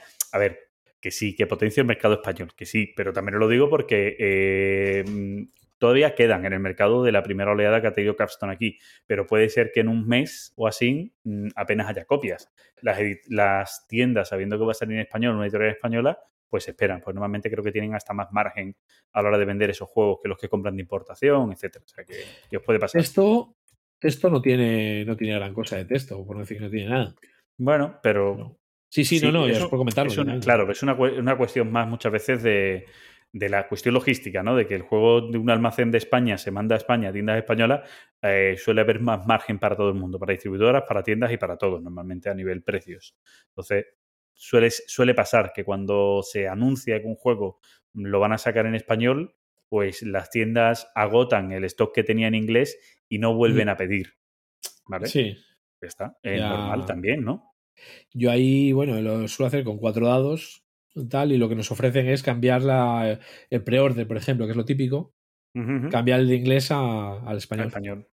Pero bueno, pero eso ya, una vez que lo tienes, pero la gente que ahora lo vaya a buscar, pues que lo sepan, que, que eso va a pasar, ¿vale? Que, que llegará en español. Vale, ¿le tiro yo con mi siguiente? Venga, dale caña. Venga, mi siguiente juego que, que quiero nombrar, que además creo que ya lo espera la gente de un, po- un poquito del chat, es el juego Curious Cargo, ¿vale? Curious Cargo es un juego de un Ryan Courtney. Es un cargo curioso, como cuando Sí. miras el extracto del banco, Exacto. dices tú, ¿y esto de qué es? Qué curioso. Bueno, pues es, Vaya, es- vaya- vaya tontería que llevo encima, perdón. Es un juego de Ryan Courtney que, para quien no lo conozca, eh, os digo que es el autor del Pipeline. ¿Vale? Creo ese, que ese además. juego que estoy esperando a que me expliquen y que me saquen la mesa. Pues sí, cuando tú quieras. Eh, yo mm, en, en breve caerá. O sea, yo creo que es una de las adquisiciones que me compraré en breve. Ya está a la venta por parte también de Maldito en, en español y me lo pillaré en breve. Voy a, voy a saludar a Mitchell y a Remy. Vale. no por Eh, nada, ¿eh? Yo te- ya te digo, por ejemplo, cuando hablas de estas cosas, Maglet Metro, o sea, me lo voy a llevar a las jornadas nuestras, a la Sí, no, pero eso. Pero bueno, a ver, digamos, eh, tú y yo nos cuesta más coincidir a la hora de jugar por el tema de los horarios, que tiene que ser online. Pero a estos dos melones, bueno, a Mitchell hace tiempo que no lo veo, pero a Remy lo, lo veo cada. No sé si semana. demasiado, ¿no? Pero. cada semana mínimo, ¿no? Que es día de partida. Bueno, eh, decía que este es el autor de Pipeline, y no solo digo lo de Pipeline porque sea del mismo autor, sino porque utiliza eh, una mecánica del Pipeline, ¿vale? Que es la mecánica de las tuberías del Pipeline. Utiliza la misma mecánica, porque es la misma mecánica, aquí posiblemente más complicado porque es más difícil hacer las conexiones, ¿vale? Pero utiliza la misma mecánica en este Curious Cargo. Eh, en cuanto a de qué va el juego, hostia, o sea, película, ¿vale? Eh, vamos a ponerle tema al juego. Película, fu- fumada. fumada. Os lo voy a leer. Os lo voy a leer, ¿vale? Porque es que es una. Es una fumada que de vez en cuando mola leer esta cosa, ¿vale? Dice así, tal cual. Me topé con un mercado nocturno en el que no se vendían flores ni productos agrícolas, sino una clase de mercancía más curiosa, un extraño material cristalino, condensadores de energía y una cosa verde y temblona. Fue toparme con ello y acabé cada vez más metido en el tema. Un desconocido me vendió por más de la cuenta unos esquemas logísticos que apenas entendía y peor aún, a mi mejor amigo le vendieron lo mismo. Ahora tengo que poner en marcha mis líneas de suministro a fin de prepararme para enviar mi carga y si mi amigo empieza a enviar parte de esa curiosa carga, tendré que interceptar sus camiones hasta acaparar el mercado. Sea como sea, voy a convertirme en el rey de Curious Cargo. O sea, fumada de la hostia, ¿vale? Bueno, lo, lo verde puede ser Blandy Blue. Sabrá Dios. Eh, eh, Rafa del, del podcast de Me Cuento 20 dice que, es, eh, que lo verde es veneno y cuando dice lo de veneno te mete un speed de la pantoja cantando eso de veneno. ¿Vale? Así que mola mucho. Los vídeos de Rafa de Me Cuento 20 molan mucho para quien no lo conozca. Bueno, dicho esto, eh, el juego es un juego también un poquito de... Es un puzzle, ¿vale? A decir que no, no es un pick and deliver verdaderamente porque no te mueves. Creas conexiones, un juego de colocación de losetas y de crear rutas, ¿no? Pero es un puzzle, o sea, las piezas que tienes es un puzzle. Pero además es un juego muy bien medido a dos por la forma que tiene de puntuar o de acabar la partida, ¿vale? Eh, en el juego vamos a tener una, un tablero eh, personal que van a ser iguales entre los dos jugadores, ¿vale? Van a estar enfrentados además el uno al otro y vamos a tener unas fichas por las que en la parte fácil del juego, comillas en lo de fácil, ¿vale? Yo diría en la parte difícil, no voy a decir fácil, diría la parte difícil y luego tenemos la parte más difícil todavía, ¿vale? Como si esto fuera un circo. En la parte básica del juego, la parte difícil, vamos a llamarla así, la parte difícil, no la más difícil todavía, vamos a tener dos eh, vías, una vía azul y una vía roja, ¿vale? En las que con unas losetas que son como rectangulares, dos trozos de un cuadrado, por entendernos, ¿vale? Eh, vamos a tener pues tuberías de un tipo y de otro, tuberías o cintas transportadoras para transportar las mercancías, que tenemos que unirlas desde unas máquinas, que son supuestamente por donde salen los productos, hasta la zona de embarque de los camiones. Y también hasta la zona de... Hay una zona de envío y una zona de recepción. Pues también hasta la zona de recepción. Hacer conexiones. Eh, hacer conexiones de por sí, te, no voy a decir te puntúa, sino que te hace avanzar en un track, que es el track de iniciativa, pero que además también te puede dar puntos, incluso te puede ganar la- hacer ganar la victoria. Porque eh, en el juego eh, la condición de fin de partida puede ser que se acaben las losetas estas de construir track, que se cogen de una bolsita. Pueden ser que se acaben las cartas de camiones, que son unas cartitas que también podemos robar y demás. Eh, puede ser que un jugador complete su eh, zona de envío de uno de los dos productos que tiene que enviar. Tiene seis productos de cada tipo. Si envía los seis, pues también acaba la partida. Cuidado, acaba la partida, pero no, Pero gana, quiere decir que acaba la gane. partida. Vale, exacto. Y eh, como digo, las conexiones. Si un jugador hace 10 conexiones, también acaba la partida y puede ser que gane también, ¿vale? Ahora, ahora explico eso. ¿Vale? O incluso eh, recibir cuatro productos del contrario. Atención, atención a esto. Cuidado, ¿eh? O sea, si envío 6 se acaba la partida, pero si recibo 4 del contrario, también acaba la partida. Es más, si recibo 4, normalmente acabo la partida, consigo una estrella. Y si un jugador consigue una estrella, acaba la partida y gana, excepto que el jugador contrario en esa misma acción, en esa misma ronda, consigue otra estrella. Que si queda en empate, se hace puntuación. ¿Vale? Cuidado con eso. Enviar 6, recibir 4. ¿Vale? Ya empieza a chocarte un poco la cabeza. y Hostia, si yo le envío los productos al contrario y el contrario los recepciona, con recepcionar 4 de los 6 que yo envío, me gana. Hostia, pues no quiero enviarle, ¿no? Tú podrías pensar, claro, tienes que saber cómo enviarle para que no coincidan los camiones que se mueven por el lateral del tablero con su zona de recepción de esos productos, porque como digo, son dos productos distintos, con dos colores distintos, rojo y azul, y él tiene líneas rojas y azules. Tienes que ver cómo se lo mandas o con qué tipo de camiones lo metes para que no le coincida, por lo tanto no lo puedan descargar del camión. ¿vale? O sea, Sí, es un puzzle de la hostia. O sea, tienes que jugar con el puzzle, con el timing. Sí, sí, sí. O sea, es. eh, bueno, y con el puzzle que está haciendo el contrario para ver qué camiones metes y cuándo avanzan más camiones, porque hay un momento en el que el camión, cuando sale de tu fábrica, tu fábrica está numerada con 10 cuadritos, del 1 al 10, los camiones son de 2, de 3, de 4, de 5 y de 6, pues cuando tú vas metiendo camiones y uno supera el 10, aunque sea por un cuadrado, ya se va al tablero del contrario, empezando por el 0 en la zona de recepción, por el, por el 1 de la zona de recepción. Por lo tanto, tienes que mirar muy bien cómo lo haces, dónde se lo mandas, si le va a coincidir con sus líneas de recepción, si no, etc, etc. ¿vale? O sea, que, que el juego en ese aspecto ya os digo que es un puzzle de la hostia. Todavía hay gente que dice, no, yo ya juego a 3. Yo todavía no he jugado a 3. No, o sea, me, me explota la cabeza. Pens- Pensé que era solo para dos, ¿no? No, no, no, no a tres jugadores. Digo, a tres Ah, vale, es vale. la- el más difícil todavía. Más difícil todavía, en vez de haber dos productos, hay tres. Mm. Y las tuberías, en vez de ser dos, son, Son tres. tres. Muere. Muere. ¿Vale? Muere. El juego, como digo, mu- muy, guay en esa forma de, de puntuar, ¿no? El hecho de lo que tú mandas y el otro lo recibe, verdaderamente recibir, recibir productos te da más puntos que enviar productos. Pero claro, estás obligado para poder ganar la partida, además, hay una condición inicial que es cuando acaba la partida, si no has enviado mínimo dos productos de cada tipo, no puedes ganar la partida. Ya tienes que enviar productos al otro, ¿vale? O sea, Sí. el juego en eh, ese aspecto está, el equilibrio está muy bien medido. O sea, tienes que mirar muchas variables. El juego dura una horita, ¿vale? Aproximadamente. Pero es un puzzle de estos juegos que cuando acabas dice un descansito o algo suave ahora, por, por favor. ¿Vale? Quema, quema, quema mucho el cerebro, quema mucho. Muy guay. Un juego a dos tiene mucha interacción, por, por lo que os he contado, tiene mucha interacción entre comillas, ¿no? Lo que le mandas y lo que recibes del otro. Nada más, porque tú no, no influyes en su tablero, ¿vale? Ni en, en el tuyo. Pero los camiones que se mueven, sí. Los que tú envías, los que tú estás sacando, son los que él recibe, y al contrario, los que él envía son los que tú recibes. Por lo tanto, ese concepto está muy guay y, y mola mucho. el el pipeline no, no lo has jugado, ¿verdad? ¿O Sí, sí, lo he jugado, sí lo he jugado. Y- No, no tiene nada que ver. Vale. Solo la mecánica del puzzle. ¿Vale? Solo la mecánica del puzzle, que en el pipeline también es eh, interesante o importante, porque es la línea de suministro de tu petróleo. Sí. ¿Vale? Pero en el pipeline hay muchas más otras cosas por medio. Además, no es, no es un tablero enfrentado como, como es el, el Curious Cargo. ¿vale? En ese aspecto cambia, cambia mucho, cambia, cambia mucho. Mm, El sabor es completamente distinto. Sí, Vale.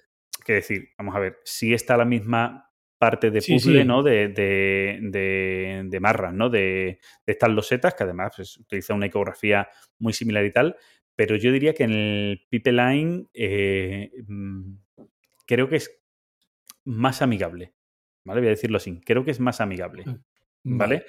Eh, no es o es más provechosa incluso mm, como que cuesta menos hacer las conexiones. También es un tablero eh, central más grande, ¿vale? En el, en el pipeline. Eh, yo diría que cuesta menos hacer esas, esas conexiones. Mm, diría, ¿vale? Ahí, ahí lo dejo dicho, ¿vale? Pero al pipeline he jugado solo dos veces online y yo no, no me quemé tanto en el cerebro en eso como en las, faltas de, en las faltas de acciones que tiene durante la partida para sacar provecho económico. Porque eso sí, o sea, es de estos juegos que no llegas, pero que no llegas de verdad. Bueno, a mí eso Vale. me mola. Sí, sí, sí. Esos juegos que es que la decisión de, o sea, no puedes malgastar una acción, pues esa es un poco también la diferencia. ¿Vale? Me, me paso ya al último. Dale, dale, dale tú al, Que- al último. Que con este eh, llego al 2020. Vale, bueno, eh, a ver, este es eh, uno de los juegos. Este juego acaba de, acaba de salir una reseña en un portal por ahí en internet escrita por alguien. Eh, no sé ahora mismo ni qué portal ni por quién está escrita la reseña. La estrella mediática del Club Dante acaba de sacar una reseña sobre un juego raro. Porque Gizmo es el que habla de juegos raros en el Club Dante. Yo, yo hablo raro de juegos. Igual el orden de las palabras. Sí, Bueno. a- a- aquí lo que pasa es que sería. ¿Cómo era la propiedad? Raro, raro, raro. Conmutativa, ¿no? Era algo así, que las dos, las dos son válidas, ¿no? Algo así. Sí. ¿no? No me acuerdo. Pero vamos, tanto, tanto hablas raro del juego como hablas de juegos Claro. raros, ¿no? Es ambas dos. hablamos de Perfumery. Ujú. Vale, sé que, eh, bueno, ahora mismo me parece que es un juego que conseguirlo tiene que ser la, la puñeta. Ujú. Y también adelanto que eh, es un juego que me ha encantado. Ya, venga, ahí por delante, ¿vale? Para que si alguien quiere cortar y no escuchar el resto, ya lo tiene. Pre- pregunta, ¿vale? Hablas de perfu- perfumery, perfumery. eh, Pe- Perfumería, hace perfumes. Vale. eh, y, y es un juego, eh, pregunto por para ya también conocerlo, es un juego que no es que tenga avisos de que vaya a salir aquí, que te hace una No lo reseña. El juego llega a vosotros, a Cludante, eh, te lo, que te lo mandan a ti, pero no porque la editorial X española vaya a sacarlo, sino os lo manda la editorial madre, ¿no? Para que lo conozcáis, ¿no? Pues no, no lo sé, o sea, creo que había interés en saber opinión y esas cosas, pero no te sé, no te sé decir, o sea.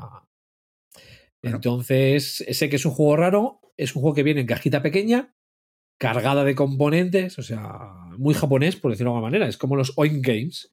¿Quién, es, Los de- quién es el autor? ¿Lo sabes? Eh, espera, lo tengo aquí. La editorial es Tactical. Vale, sí, Tactical sí me suena. Yo conozco algún juego suyo. Eh, Tatsuro era. ¿Me quiere sonar? No, Totsuka Chuo. Vale, no es de los que conocemos que haya hecho otros juegos que conozcamos porque no me suena. Mm, No. No, lo que pasa que de momento. Bueno, tiene nueve juegos. Aqua- Aquagarden, Animal March, Aquagarden, The Arty. No, realmente tiene tres juegos. Cuatro. Vale. Sí, Vale, y ya sea- expansiones de sus juegos y tal, ¿vale? Vale, vale, vale. Entonces este, eh, ya digo, viene en cajita pequeña cargada de componentes, pero el despliegue que necesitas en mesa es espectacular. O sea, luego en mesa necesitas espacio curioso, como el cargo. Entonces, No, el cargo no necesita. No, no, digo, como cargo curioso, pues Ah, tamaño vale, vale, curioso. vale, perdón, perdón, perdón. No, no había entendido el chiste. Es decir, que, Ah, estoy que. Cargo es de los que ocupan poquita Sí. mesa, que, que no, no ocupan mucho eso, pero ya está. Pues en, en este eh, nos vamos a meter a hacer perfumes. Así de simple. ¿Vale? Tenemos como una tienda, una marca de perfumes. Y lo que vamos a tener que hacer es eh, montar nuestro chiringo para que con las esencias que produzcamos y transformamos consigamos los ingredientes necesarios para hacer el, el perfume. Entonces, el, a ver, el, el juego tiene, tiene dos, mecánicas, eh, dos mecánicas principales, que es colocación de trabajadores y eh, gestión de industria. O sea... Eso, eso, ¿eso qué significa? Eh, Esa mecánica estoy, no la conozco, ¿eh? ya también te lo digo. estoy intentando hacer como una, una traducción Sí, sí, ya te veo, ya te veo. eh, peculiar. Espera, medios, me- a ver. A ver, qué, a, a ver qué dice la BGG. Industry Manufacturing. ¿Vale? Bueno, Como yo, yo imagino, manufactura. yo- yo- claro, yo imagino que es la transformación de productos, ¿no? Sí, o sea, al estilo Ross and Boats de los productos, Sí, sí, por sí. decirlo de alguna manera. sí, sí. sí. Entonces, De, de la de línea de transformación, ¿no? De Eh, meto sí. esto aquí y se convierte en esto. más, más o menos, ¿vale? Es esa línea.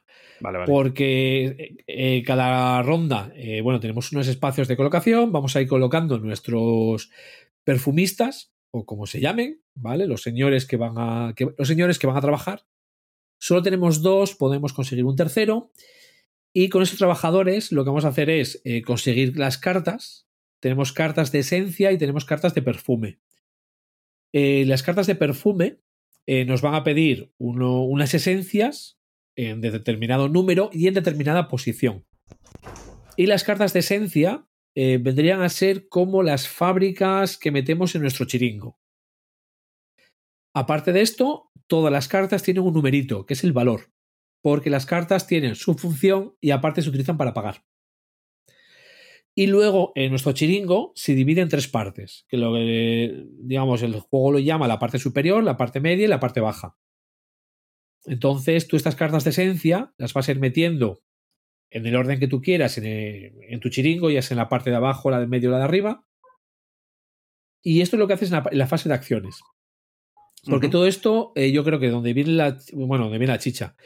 Eh, sí, me gusta esto de que las cartas sirvan para pagar y sirvan para hacer cosas, pero tiene una cosa curiosa el juego que a mí me gusta mucho, que es eh, tú cuando pagas, las cartas no van al descarte. Tiene un mercado que es tú, donde vas a conseguir las cartas. Las cartas se consiguen gratis, ¿vale? Eh, cuando tú descartas cartas, las cartas vuelven al mercado. Entonces, si tengo que descartar o, o tengo que pagar y utilizo tres cartas, voy a ver en qué espacio hay menos cartas y ahí coloco la primera. Y luego todas en orden. El siguiente jugador podría llegar a aprovecharse de algunas de las que yo he soltado. La primera no, porque lo más seguro que sea en el espacio que me he colocado, pero es decir, las cartas como que se van ciclando, ¿no? A ese respecto. Vas a ir consiguiendo más cartas, tienes un límite de 7 y siempre, digamos, vas a ir haciendo esa mecánica para llegar a la fase importante, que es la que se llama la fase de mezcla, donde ese vas a, conseguir todas las esencias para hacer los perfumes. Entonces, en cada uno de, tus chiringos, ¿vale? El que llamaba el superior, el medio y el inferior, empiezas por uno. Entonces, tú de base produces una esencia eh, floral, ¿vale? De flores. Y tiras hacia arriba. Si no metes nada, esa esencia de flores llega, digamos, a la mesa, ¿no? De, de mezclas. Uh -huh. Si le metes cartas por el medio de esas cartas esencia, pues claro, estas cartas esencia pueden ser o produzco esencia de plantas o produzco esencia animal. Entonces, tú de la que vas subiendo, pues tengo una esencia de flores y ahora produzco una esencia de plantas. ¿Vale? En la parte superior tengo eh, plantas y flores. Ahora me voy a la parte del medio. La parte del medio produzco mi esencia de flores, pero tengo una, digamos, un chiringo que me transforma una esencia de flores en uno de flores y en uno de plantas. Y luego tengo otro que me transforma uno de plantas en uno animal y en otro de plantas. Ante lo cual arriba he llegado con uno de flores, uno de plantas y uno animal. Y haces lo mismo con lo que es la parte, la parte de abajo. Y una vez que has hecho todo eso, miras las cartas de perfume que has conseguido, que también entran en ese límite de 7, que también puedes utilizar para pagar, y si puedes cumplir alguna, pues eh, tú decides lo que, lo que cumples, lo que no, lo estudias, miras y gastas. Eh, uh -huh. Las cartas de perfume son pu los puntos al final de la partida y prácticamente todas ellas te van a, ser a servir de almacenaje de esencias. Es decir, tú ya sabes hacer eso, pues bueno, pues gracias a ese conocimiento de los perfumes ya consigues conservar un poco más ese ingrediente necesario para en el futuro hacer más cosas. Porque esencia que no uses se pierden. ¿vale? No tienen vida, no aguantan tanto y, y, se pierden. Sí, digamos que a lo mejor es como si no las plantaras, las estuvieran manteniendo. Sí, ese tipo algo, de... algo, así, o sea. Uh -huh. Entonces, eh, muy básicamente esto es el juego. Es decir, eh, consigo esa colocación de trabajadores donde incluso puedo mover las esencias de un sitio para otro, coloco esencias, consigo cartas, puedo rellenar algún almacén, consigo alguna esencia en concreto por un, por un precio y luego intento hacer todos los perfumes que, obviamente, cuantos más perfumes pueda, pues eh, mejor, porque ya no son solo los puntos de victoria, sino también lo que, lo que almacenas. Y todo eso, digamos, de duración de partida, estamos hablando sobre una hora. Ah, sí, sí, que es un juego y... contenido en tiempo, pero que hablamos ya de un juego euro-euro. Sí, sí, sí, no, no. Y que quieras que no, al final también la cabeza te la acaba dejando un poco tocada, en plan de joder, joder, joder, a ver qué es lo que produzco, a ver qué, es, eh, qué perfumes hago, eh, me consigo estas cartas, pero eh, como me tengo que descartar o tengo, voy a usar esta esencia y necesito pagar, ¿con qué cartas pago? ¿Voy a pagar con esta carta de esencia que me es muy útil o con este perfume que es el que voy a poder hacer después? La interacción en el juego, más allá Yo, de las cartas, cuando las colocas. Eh, es la colocación de trabajadores y, la, y, el coger las cartas. Aún así, yo creo que es mejor a más jugadores. Es decir, a, a dos va muy bien, uh -huh. pero yo creo que lo mejor es a cuatro. Porque hay más mercado de cartas, más sitios. Es, eh, hay, en el mercado hay tantos espacios como jugadores más uno. Entonces, claro, a cuatro jugadores hay cinco espacios. Si yo tengo que descartar, descartar eh, cinco cartas, uh -huh. en esos cinco espacios, pues queda como más diluido, ¿no? A dos jugadores se van sobrecargando los sitios. Eh, luego, los espacios de colocación, eh, los de colocar una carta de esencia, eh, tienes tres en tu, digamos, en tu zona de juego, uno para arriba, otro para el medio, otro para abajo. Las zonas del mercado Y luego hay dos fichitas con cinco, con cinco acciones diferentes. Que es eh, conseguir tercer, eh, un tercer trabajador, mover una esencia de sitio, ser jugador inicial en el siguiente turno, rellenar un almacén que tengas vacío, que son estos que te generan las cartas de perfume, o conseguir una esencia, que puede ser o una esencia floral que te cuesta cero, que es la básica, o una esencia sintética, que es un comodín, pero que te cuesta cinco por un puñetero aparato. Y hace, bueno, haces todo esto hasta que se acaban las cartas. Las cartas están divididas como por eras, por llamarlo de alguna manera. Sí, por mazos, por lo que sea. Sí, digamos, el mazo de esencias y el de perfumes es la, el 1, 2 y 3. Ujú. Y en cuando se acaban todas las cartas, es la última ronda. Sí, imagino que a lo mejor representa la evolución a la hora de los perfumes, de la historia de los Sí. perfumes o algo, ¿no? Sí, porque digamos todos los perfumes tienen nombre. No sé la descripción porque la descripción viene en perfecto japonés. Ah, guay. Vale, entonces. Pero el nombre sí, el nombre te viene en inglés. Entonces, bueno, el nombre, pues igual si quieres buscar información.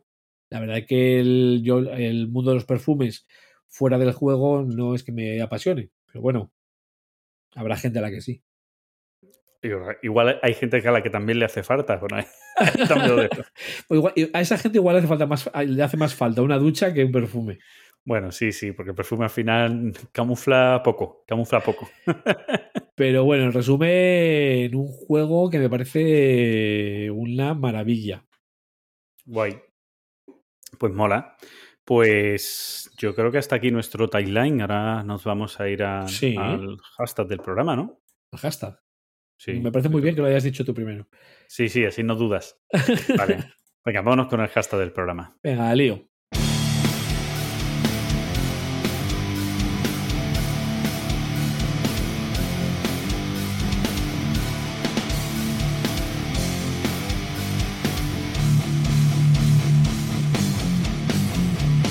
El hashtag del programa. programa, del programa. Hoy el hashtag del programa es una mecánica. Eh, vamos a hablar de una mecánica, yo diría clásica, aunque si ahora me pongo a mirar, no sé cuándo aparece la primera vez, pero yo diría clásica. Bueno, es que diría que juegos tipo dominó entrarían más o menos dentro de esta mecánica, podrían ser. sí. Sí, bueno, dominó sí. puede llegar a ser patrones, puede, pero vamos, mm, vamos a decir que yo creo que es una clásica. Ahora, lo- ahora lo vemos, ahora mientras empezamos a hablar de ella lo vemos. Vamos a hablar de la colocación de losetas, ¿vale? O de azulejos, ¿no? Como mucha gente traduce también por ahí, ¿no? Sí. Colocación de azulejos, losetas, pero vamos. Digo los azulejos porque luego hablaremos del azul. Esto, es- esto se llama eh, ser un programa improvisado, pero con estructura. Con estructura, exacto. bueno, vamos a hablar de colocación de losetas como, como mecánica, vamos a hablar de los juegos que nosotros conocemos y, y demás, pero lo primero sería ver un poquito qué es la colocación de losetas. Y creo que mismo había buscado tú por ahí la... Tengo- definición, ¿no? Sí, tengo la definición de la, de la BGG. es- la verdad es que es muy simple. Pues... O sea, coloca eh, los juegos de colocación de losetas eh, representan colocar una pieza para eh, ganar puntos de victoria o desencadenar habilidades. Eh, La mayoría de las veces basadas, estas habilidades, bueno, basa- eh, las habilidades, sus puntos de victoria, en otras eh, piezas adyacentes eh, o grupo de piezas que ya están en el, en el tablero. y el ejemplo clásico es el carcasón.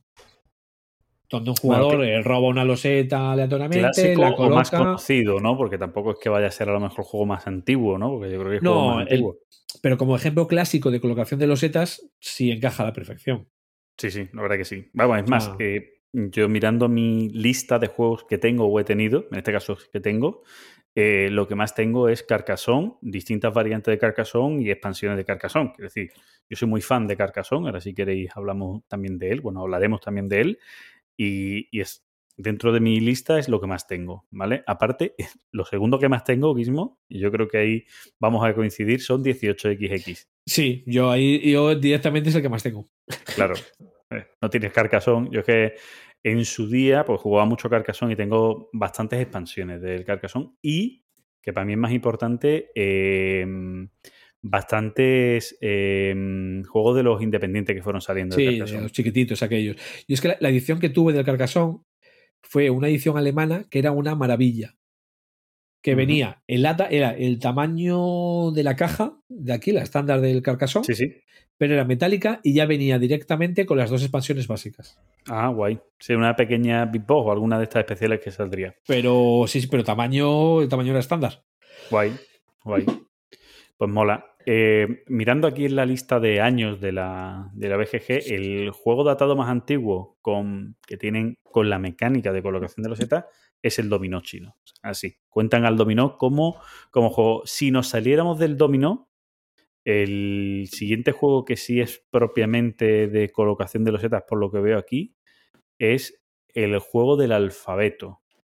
¿Vale? El juego del alfabeto, donde hay ¿Es una unas- especie de los- Scrabble o...?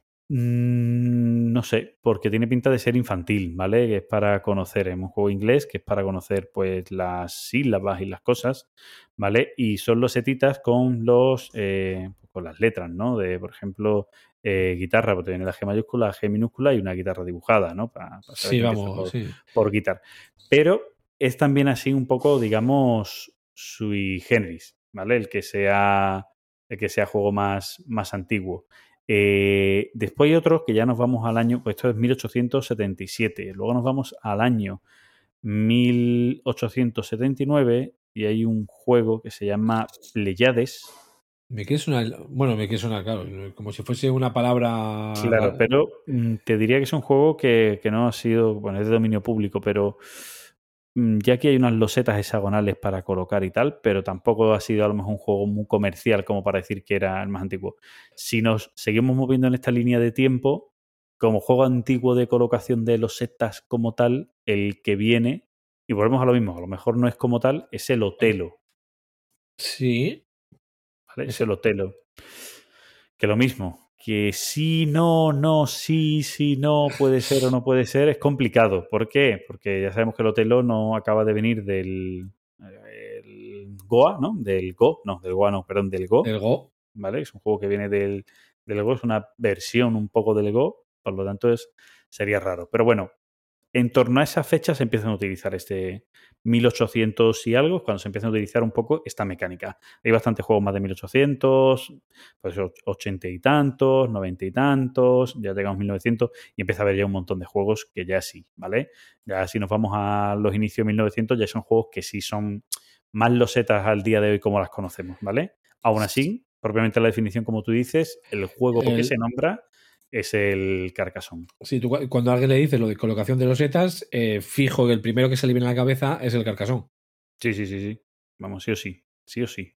Y bueno, pues es, un, es una mecánica que posiblemente no sea la mecánica central en muchos juegos, pero que también está presente en muchos juegos. ¿no? Esto lo hemos hablado alguna vez cuando hemos hablado de mecánicas, ¿no? Es decir, Mm, Sí, de hecho lo, lo hemos hablado antes de empezar, cuando estábamos mirando el listados Sí, de sí. juegos, que claro, yo el listado empezaba a mirar alguno de colocación de losetas y le, mira, este lo tengo, pero claro, yo en mi Excel eh, pongo como la mecánica principal que yo considero, ¿vale? Que tampoco tiene por qué, que, que fijo que a veces no será la, la que piense todo el mundo. Y había juegos que son de, están clasificados como de colocación de losetas, pero yo en mi Excel no los tenía como tales. Sí, eso pasa, y, y además te pasaba a ti, con la creación de patrones. Por ejemplo, el azul. Claro. El, azul el azul lo tengo como eh, creación de patrones. Claro, pero sue- suelen venir de la mano, ¿no? Porque los patrones normalmente los creas poniendo losetas. Porque Carcassonne también crea patrones, ¿no? Al fin y al cabo, ¿no? Mm, No exactamente. Porque, o digamos, sea, lo que puedes crear es eh, lo que tú quieras. son figuras, son castillos, son caminos, pero no deja de ser un, digamos, un patrón. No es un patrón, es verdad, llevas tu razón, no Claro, es un patrón como tal. City, son city building, según las que sería Sí. en todo caso. Llevas tu razón, llevas tu razón, ¿vale? Y llevas tu razón. Pero bueno, o sea, cuando hablamos de colocación de trabajadores, eh, de- perdón, de trabajadores, de, de losetas, como tú has dicho, azul, pues no solo podemos pensar azul, Terraforming Mars tiene colocación de losetas. ¿Es Sí, su parte principal? Mm, pero casi. No. no. pero casi, porque el juego va de transformar Marte y se transforma Sí. colocando losetas. ¿no? Entonces Bueno, eso es muy relativo.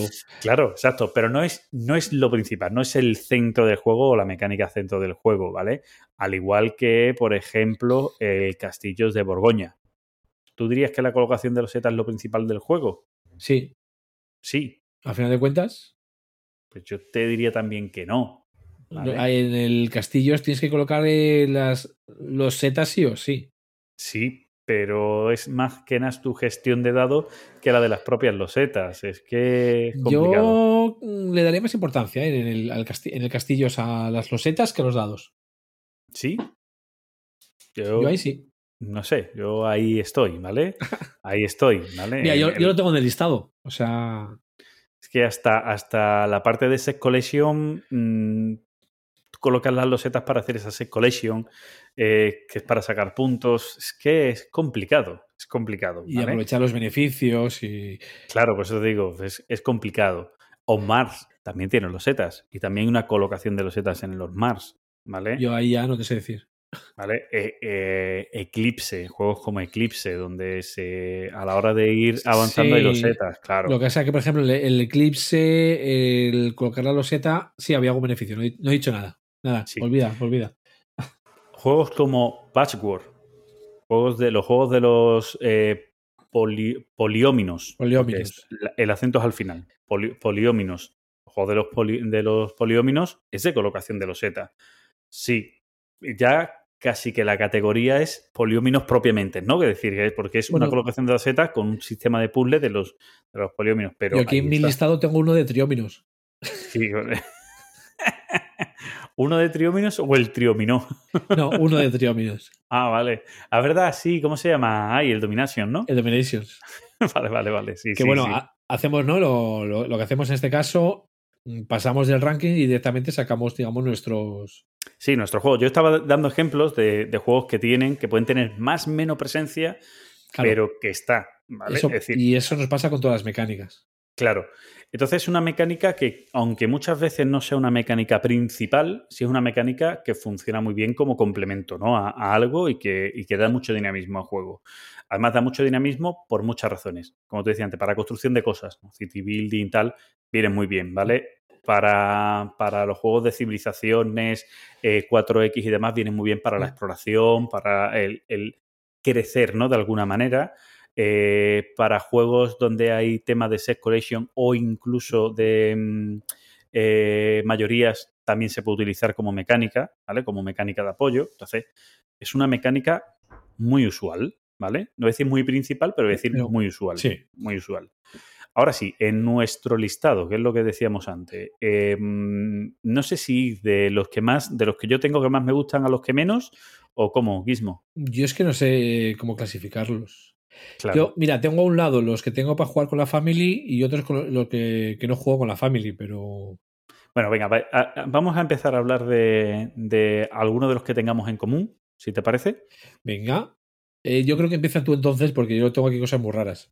No, te voy a decir 18XX.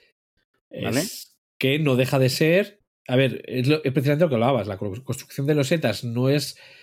Iba a decir, no es lo principal. Claro, si hablamos de la familia del 29, sí es más principal. Pero incluso la del 30. La del porque 30 es muy la importante, del 30, pero. claro, aunque la del 30 el foco está en las acciones, para que las acciones de una compañía mejoren, es importante sus rutas, por lo tanto, es importante De- la colocación de los setas porque es la forma de creación de rutas.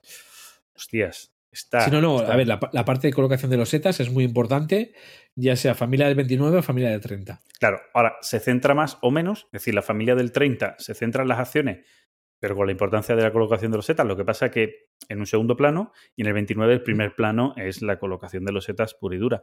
Es más, suele, suele ser, eh, lo hemos hablado creo que alguna vez, incluso en el episodio que vino Satanuco, eh, los mapas que suelen ser más complicados de construir, donde hay más cierre, donde hay más zonas y tal, suelen ser más de la línea del 29 que de la línea del 30. Suelen, ¿vale? Y de todo. Sí, aunque hay de Pero todo, suele. pero. Suelen. Bueno, ya, ya verás, no sé si viste el mapa de la partida que aceptaste antes. Eh, no, no lo he visto y ya preguntaré las dudas. Es el 18 AL. LA. LA.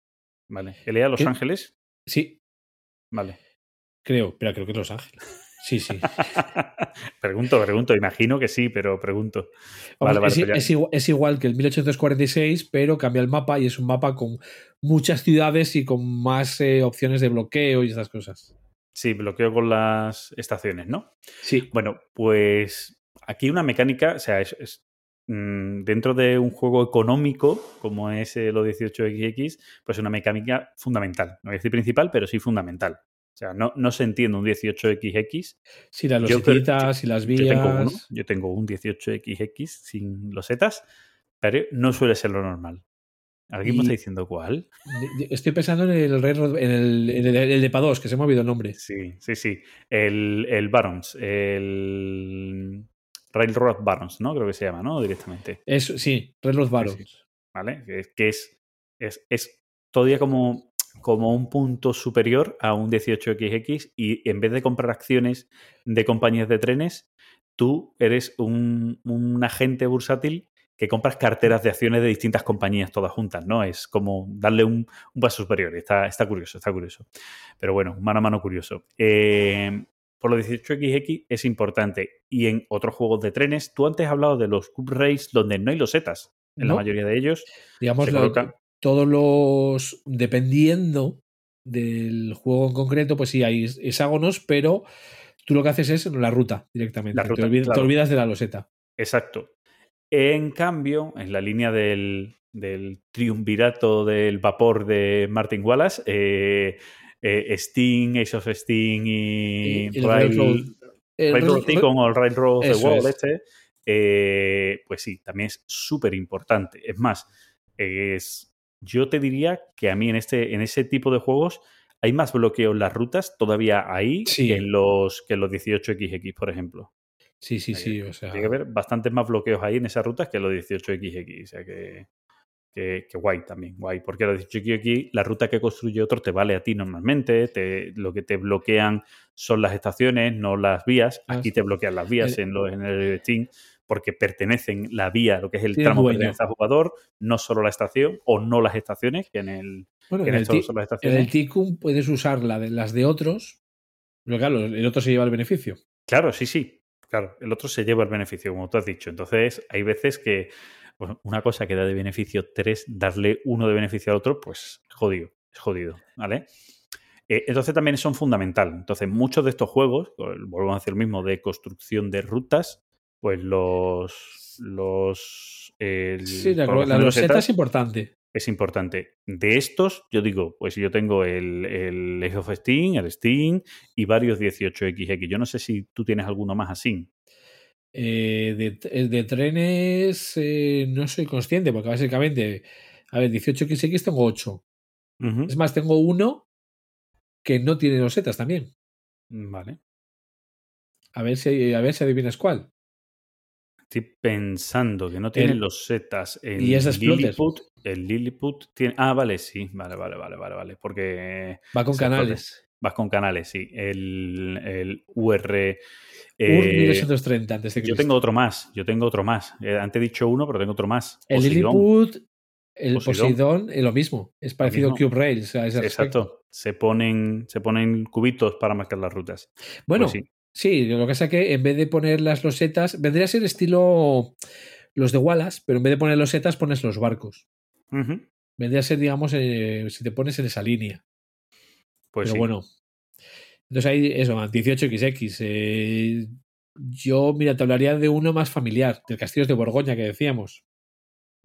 Sí, Castillo de Borgoña, pues bueno, mm, tiene esa colocación de los setas. Es más, el, el hecho es, con esa colocación de los setas, pues intentar buscar los, mayor, los mayores bonus que puedas conseguir, los Y mayores punto. beneficios. Es decir, te da combos. bonos, combos y puntos. O sea, es decir, te da el, el, el pack completo.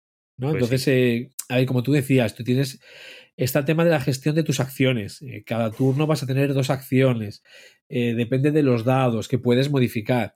Pero al final de cuentas, eh, te tienes que centrar en tu tablero. Y Sí, el sí, tablero sí. es la colocación de las losetas. completamente. Entonces, yo sí que al Castillos de Borgoña le doy más importancia a la colocación de losetas que a la gestión de los dados. O sea, también sí, tienes lo del set de que, pues para puntuar los edificios, tienes que ser eh, que todos los edificios sean diferentes, si no los puedes colocar en plan set collection, ¿no? Pero eh, los animales, pero al final de cuentas, eh, el foco está, lo principal es la colocación de los seta, cómo la colocas, ¿no? Y dónde la colocas. Pues sí. Entonces sí que sí que lo pondría como importante de colocación de los setas. Me estoy dando cuenta que has dicho antes que, que tenemos un juego que no es de colocación de los setas, pe- pero que sepas que en la BGG viene marcado como colocación de losetas, que es el UR El UR de, de Exploter, viene marcado, ¿eh? Como mecánica viene, viene Pues- colocación de losetas. Yo creo que lo cogieron por defecto Sí, sí, vamos. porque, porque- tú vas dibu- las rutas las vas dibujando con el rotulador. Sí, pero como se colocan unas losetitas chiquititas encima, unos counters, creo que ya con eso le han puesto colocación de losetas. Claro, sí, poner los tokens de que digamos es el, propietario ¿no? del terreno, pero Sí, no tiene, no, No, tiene lógica, no tiene lógica, pero viene, No. viene, viene marcado, ¿eh? pero no tiene lógica. Es como el Rosamboat. Tú creas el plano con unas losetas, pero lo creas de inicio, claro, pone su cacharro encima para poder dibujar y empieza a dibujar. Ya no colocan losetas, por lo tanto no tiene, no sería una colocación de que losetas. sería el Antiquity lo mismo. Bueno, el Antiquity tiene una parte que sí, porque tiene Bueno, la parte de construcción de tu ciudad con los Sí. poliominos, que, que Ahí, eso sí. ahí se me había olvidado, el, o sea, es decir, como colocación de losetas se me había olvidado totalmente esa parte. Claro, es más, eh, es, es la predecesora de Patchwork y otros juegos de V. Rosenberg, como bien sabemos, ya que, que- que ahí está. ¿eh? Estaba, sí. estaba pensando en todo caso en las de los recursos, no fuera, que no Sí, lo veo. el mapa yo de- no lo veo. Claro, el mapa rural, ¿no? Por decirlo de una manera, ¿no? El Sí. plano, ese sí. Ahí no, ahí no tiene, no tiene lógica, ¿vale? Por decirlo de una manera, no tiene lógica. Pero la parte, la parte de la ciudad, sí, la parte de la ciudad es puramente una construcción de, de losetas. Eh, con la parte de poliominos, que yo, yo creo que sería como, como una parte, eh, como una parte del, del mundo de colocación de losetas, como, como uno específico, ¿no? Porque Sí, los poliominos suelen tener, eh, no suelen tener, por decirlo de una manera, eh, que ver con el resto de colocación de losetas. Es decir, esa colocación de losetas no te hace el efecto que te puede hacer un carcasone de construcción de cosas o de construcción de rutas de los 18XX, Sting y demás, sino que es simplemente hacer el puzzle de poder juntar bien los poliominos. Pero te da igual cómo lo juntes mientras encaje el puzzle, ¿no? Pero bueno, también hay que tener en cuenta que dentro de la colocación de losetas no tiene por qué ser la loseta hexagonal o cuadradita típica del carcasón. No, no, no. Por ser ejemplo, el Santa Mónica. Sí, o un ejemplo, el juego que contaban del Curious Cargo. ¿Vale? Todo ese puzzle que tiene el Curious Cargo de las tuberías es una colocación de losetas pura y dura. Y el Santa Vale. Mónica es con cartas. Tú lo que colocas es cartas. Pero el efecto es lo mismo que es colocar las losetas. Es decir, tú te vas haciendo la playita, Sí, sí, claro, La vas haciendo para una abajo. construcción de tu zona urbanística de tiendas, etcétera, pues con, con las cartas. eso es. Y vas aprovechando pues para los puntos de victoria según donde vayas colocando, colocando tus cartas. Pues sí, pues sí. Eh, dentro de ese toque de colocación de los setas, eh, con los juegos un poco de pick and deliver, yo tengo dos que son distintos, que uno es el tranvías, Tramways, Sí. que también tiene algo, Sí, por la- tiene por la- construcción de ruta. Lo que pasa es que quizá yo ese, como hay otra mecánica que es eh, construcción de rutas, claro, se hace con losetas, ¿no? Pero Claro, está marcado. mm, Claro. Pero, oye, es que no solo es la loseta de la ruta, sino que son las losetas que puedes añadir de ciudad de tipo de edificio por medio y cosas por el estilo. sí. O sea, que Sí, tiene sí. importancia, ¿eh? No, no, si no, no te digo que no, pero claro, yo, yo, por ejemplo en ese me voy más a la construcción de ruta Sí, y al pick and deliver. sí, sí, completamente.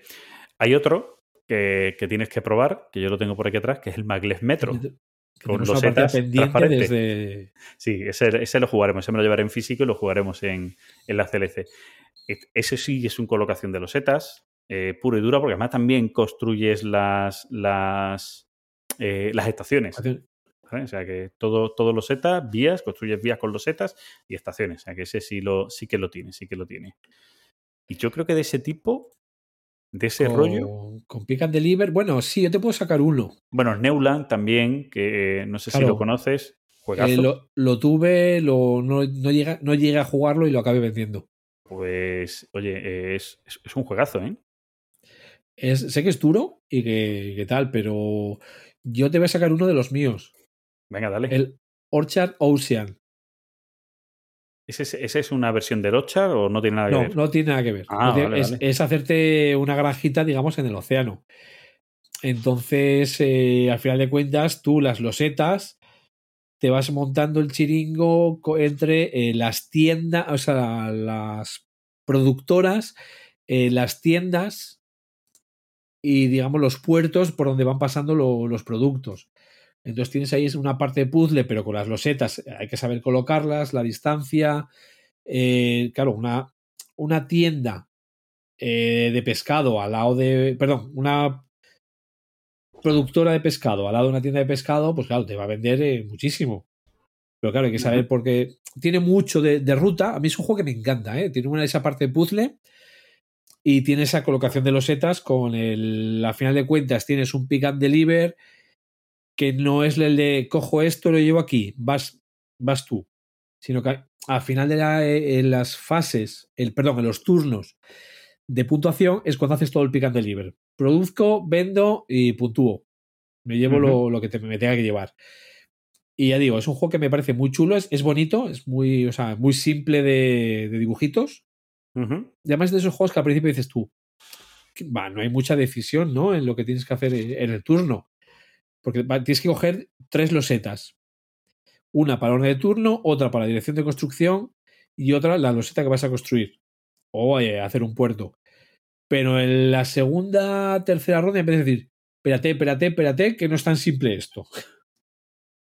Porque si yo cojo primero en las del orden de, de turno, tú me quitas la dirección donde yo quiero construir, ante lo cual no puedo construir lo que yo quería donde yo quería. Ju- Juego, la verdad es que muy interesante ¿eh? y a mí me gusta, me gusta mucho. Ahí está la colección, con ganas de sacarlo siempre que puedo, claro. Pues guay. Eh, económico. Fíjate lo que te voy a decir. Un juego económico, si, si eres capaz de hacer tal cual, Imagino que vas por el Wealth of Nations. sí. Bueno, es- ese es el que, iba, el que iba a decir sí o sí. Juego Sí, económico, Que, que es una colocación de losetas, además con una peculiaridad chula, que la conexión de las losetas es súper importante.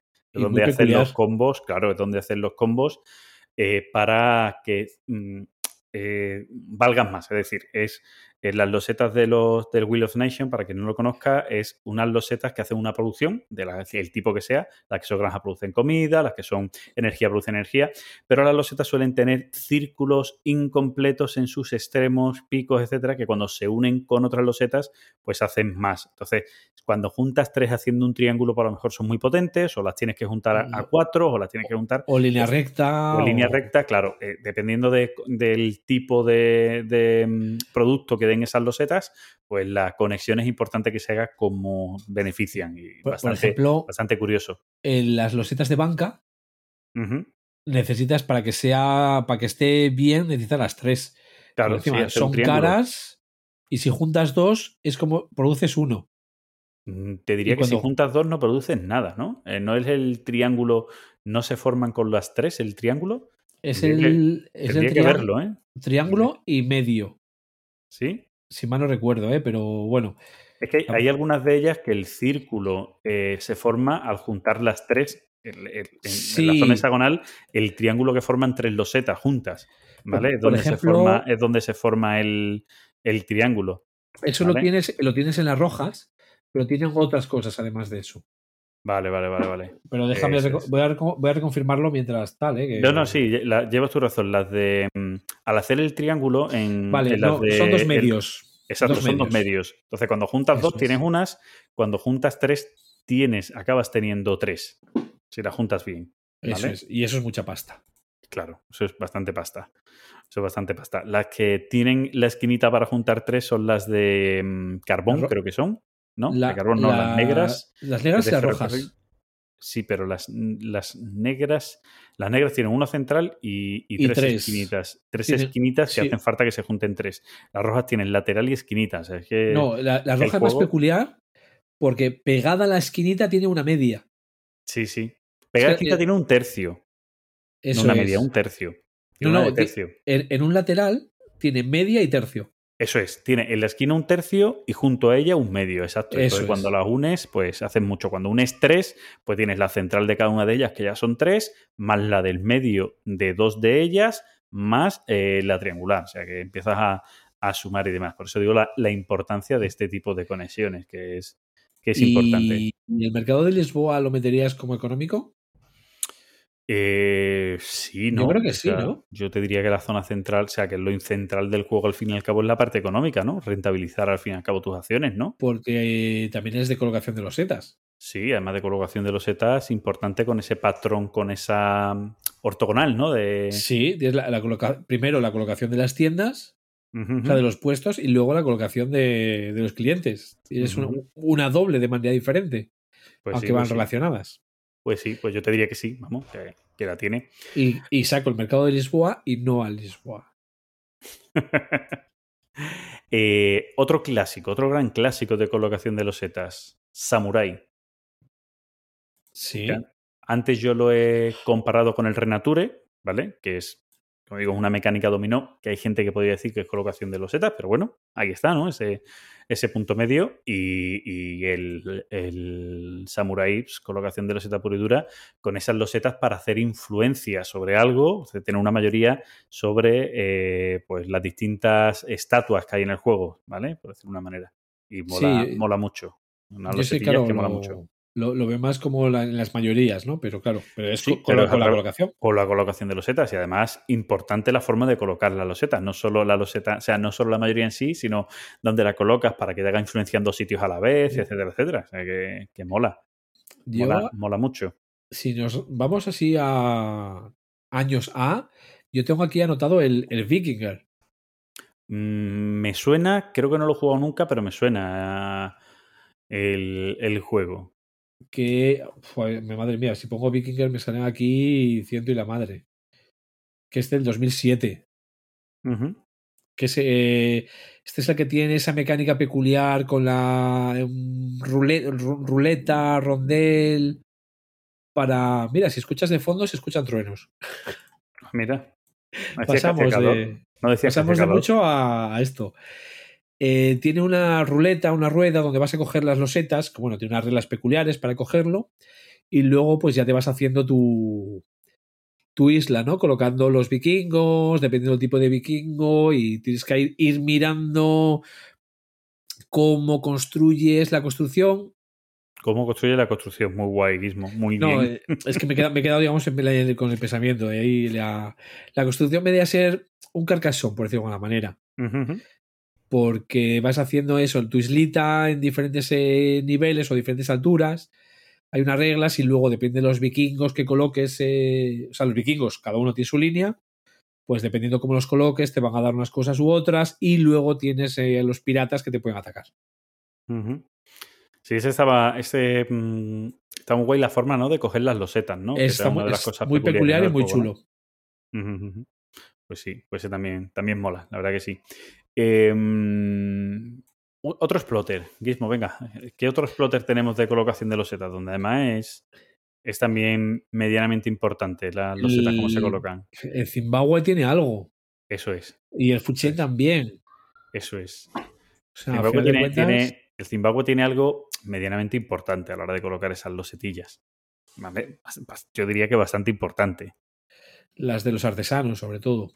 Claro, claro, porque además es, es fundamental para, para la partida, ¿no? Al fin y al cabo, ¿no? El- sin artesanos no hay Claro. galletas. No, no, pero digo, fundamental el saber colocarlas bien, dónde las colocas, para poder hacer la ruta, llegar a los distintos sitios para hacer la manufacturación completa, ¿no? De una materia cambiarla a otra, etcétera. O sea, que, que es importante. Y el food chain magnate, como tú dices, bueno, pues. los también, restaurantes, las también. casas. Sí, restaurantes, las casas, eh, la publicidad, también entre comillas, donde la colocas, ¿no? O sea, que también tiene un algo. Sí, lo que que, claro, son esos juegos que no piensas en ellos cuando hablas de colocación de los setas. No, lo que hablábamos antes, pero la tiene y es algo que, que ayuda a que el juego funcione. Te voy a hablar de un juego español. Es decir, que ya hemos hablado alguna vez de él y que yo digo que es una pequeña joya infravalorada en... Y que Eh, creo que es uno que me compré después de tu recomendación. mm, No lo sé. Dímelo y tú. es, es él, Topón. ese mismo.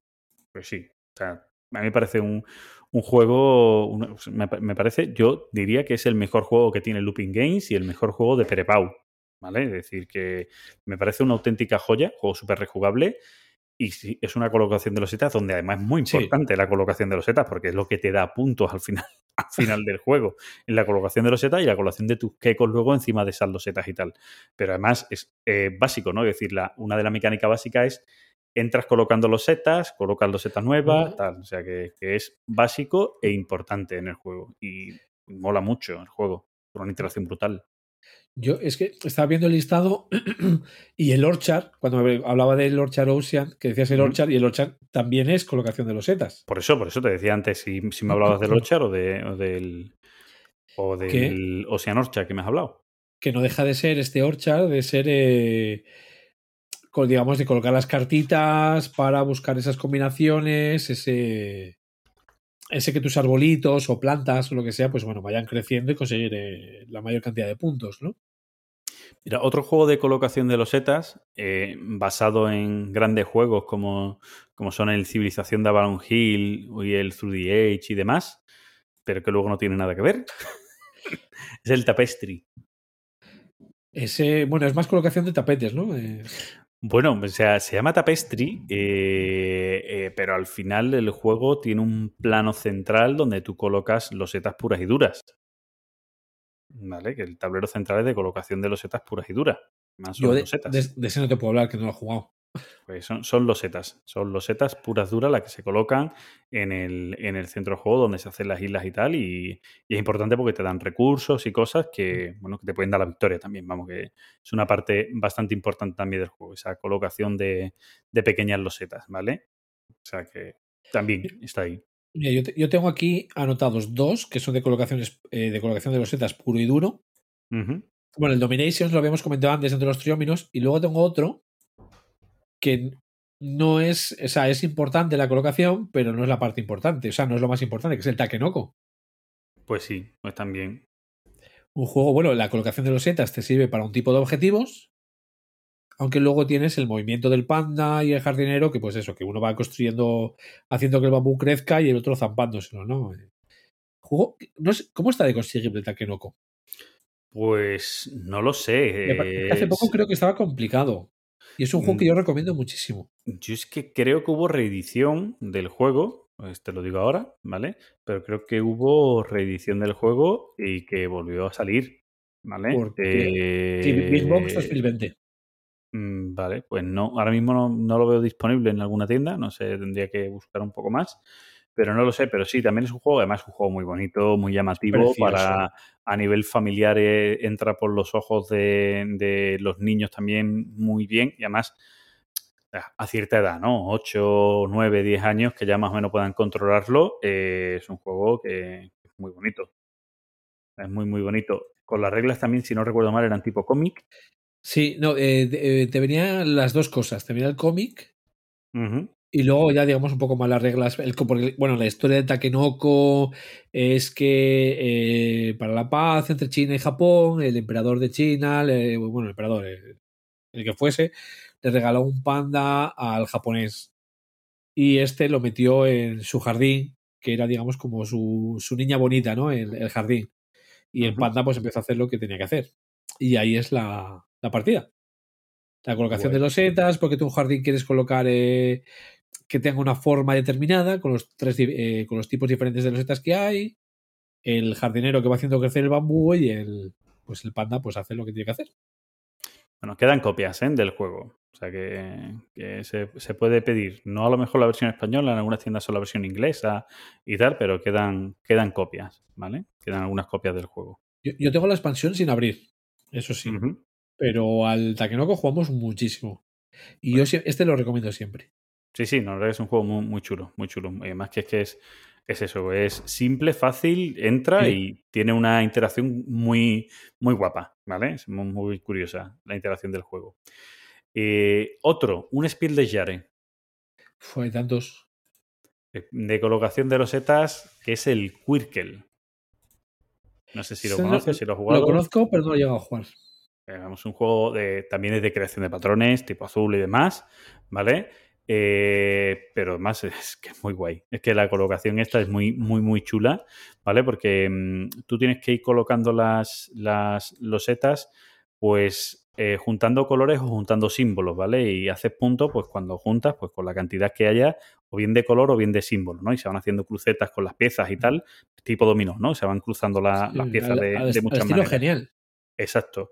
Y el, puntúas mucho cuando haces un Quirkel, que es juntar las eh, seis piezas distintas.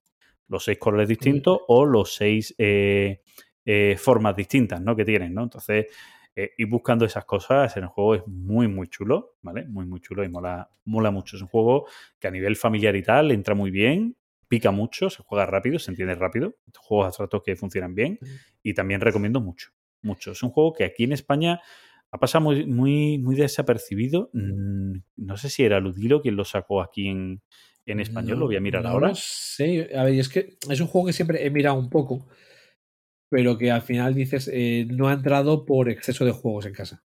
Entonces, madre mía, si vas a, a editorial hay 18. Sí. En, en español, eh, la última que lo ha sacado es Lu- Ludilo y la editorial madre, que es Mingware, que ha sacado ediciones multilenguaje, ¿vale? En el que venían pues todos los idiomas, porque claro, el juego no tiene idioma como tal. Pero Claro. ahora, por último, la última edición es la de. la de. mm, la de Ludilo. Y es un, un juego que tiene un fallo. ¿Vale? Sí, está. Creo que, esta, creo que esta es la edición. No, no, ahora te explico el por qué. El juego te obliga a sacar las losetas eh, sin verlas, ¿vale? De una bolsa. No viene la bolsa en el juego. Ah, bien. Además, Este es, necesitas, necesitas una bolsa grande. este es como los puntos de los puntos del Notre Dame, ¿no? Sí, bueno, no, pero los puntos en Notre Dame todavía es peor. Aquí es que, es que no puedes sacarlos, ¿vale? Es, es que necesitas una bolsa grande, una bolsa opaca grande. Y no es fácil tener una bolsa opaca grande. Sí, grande. hombre. Yo eso se lo hice a la. Sí, A la Quire, que al final de cuentas. aquí Mira, podría ser un poco este- de colocación este es- de losetas. sí, pero este es mucho más grande que la Quay. Las piezas, ¿eh? Eh, sí, pero el otro son muchas. Sí, este también, ¿eh? Y una bolsa de pan. Sí, es, eso es lo que te iba a decir. Yo lo que tengo utilizando es una bolsa de pan. Pero estoy diciendo una, una bolsa de pan grande. eh, Las piezas que son grandes, grandes, ¿eh? De este. De, es una, una bolsa de las que tenía mi madre por ahí de tela que fue a la venga. Vale, Mira pues qué sí. bonita para Quire.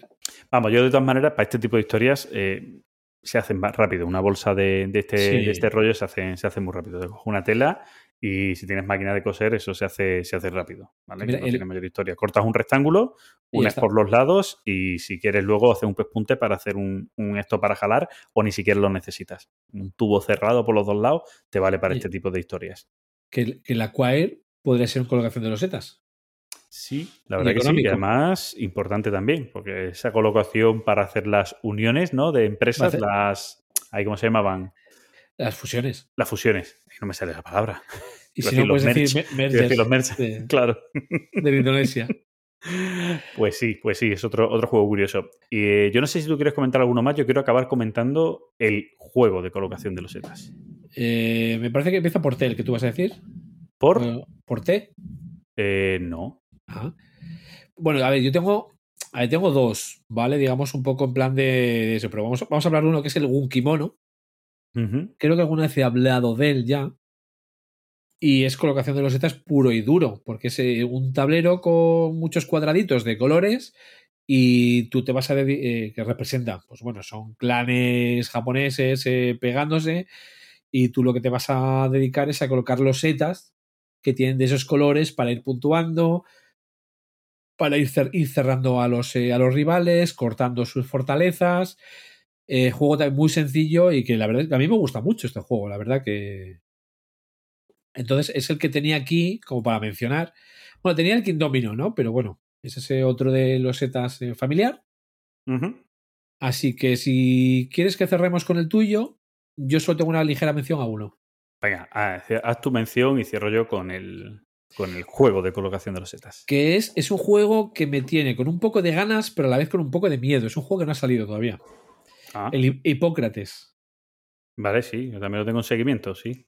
que a final de cuentas es eh, igual que, que el Dominations eh, tiene ese- dos colocaciones de losetas, porque por un lado son los trióminos que haces para la civilización y por el otro tienes las cartas de desarrollo de, de tu civilización.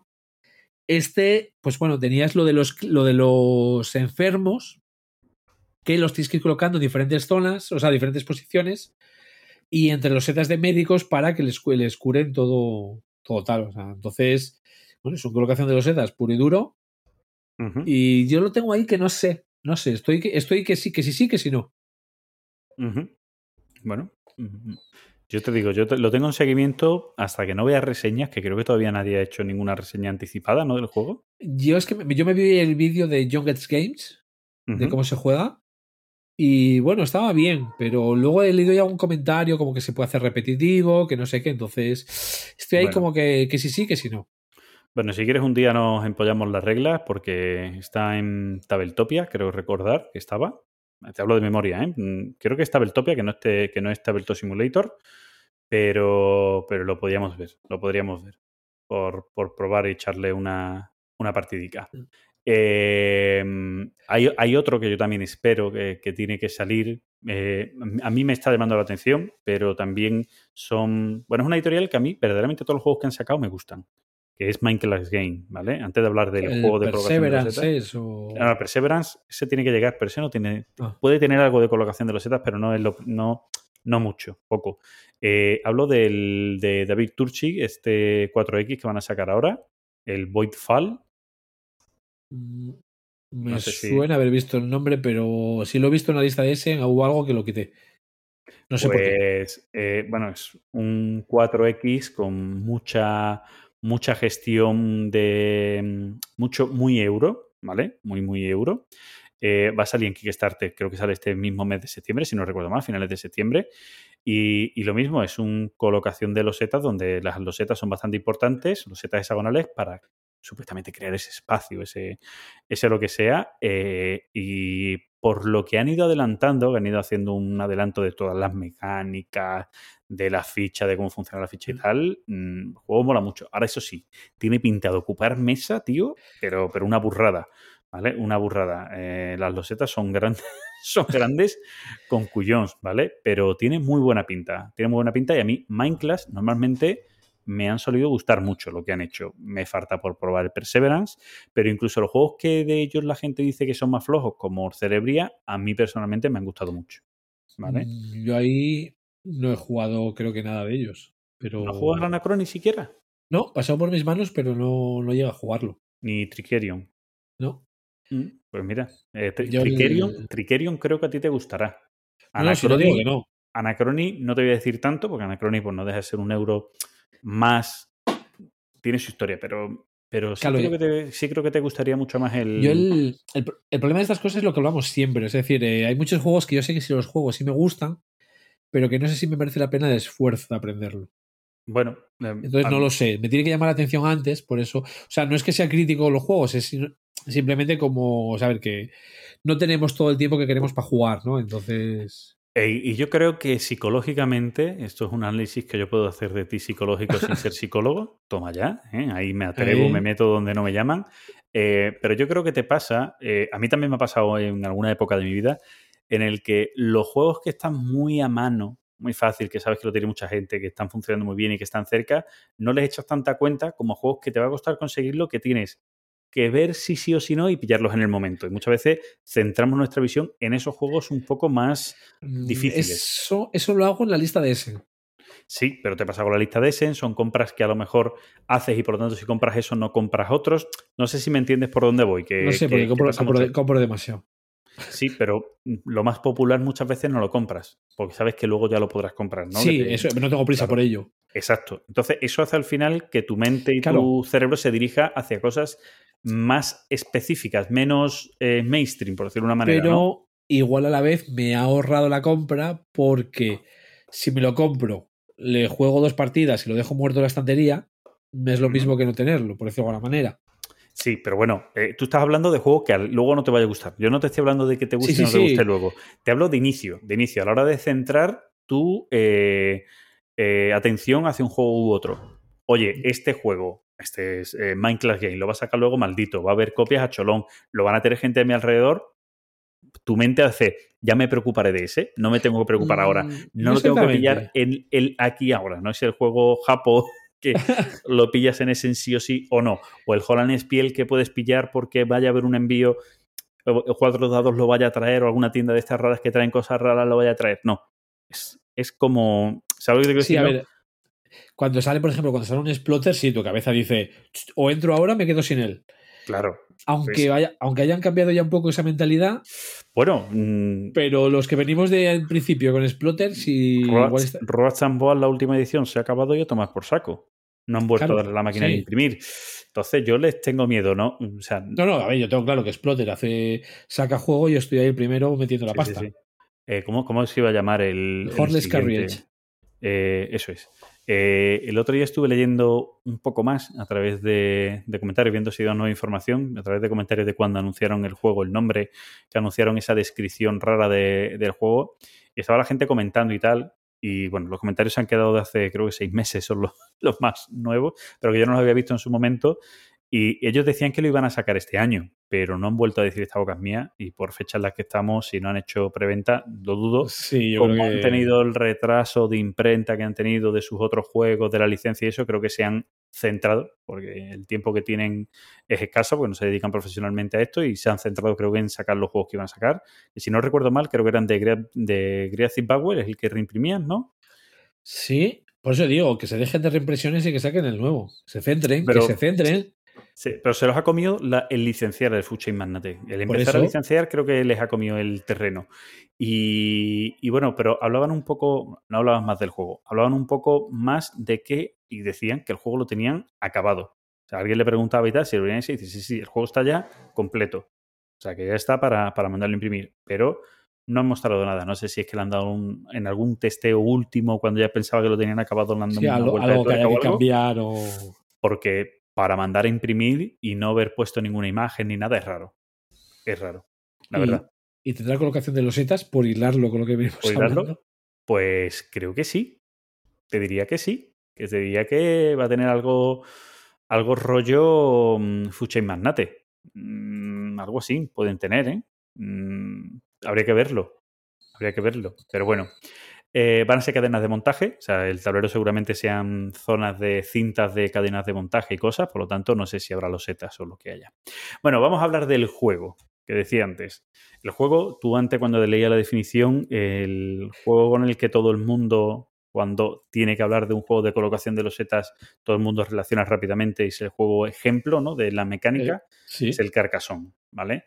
Eh, Carcassonne es un juego que mucha gente eh, lo conoce y no lo conoce bien, ¿vale?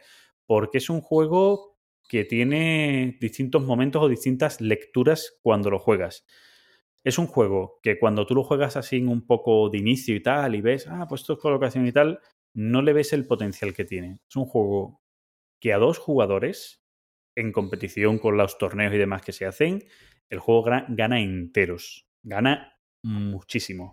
Jugarlo de manera competitiva y no de manera familiar y tal, gana muchísimo, bastante el juego. A dos es una carrera, es un bloqueo, es bloquearle al otro los peones e intentar que tenga cosas que no pueda cerrar.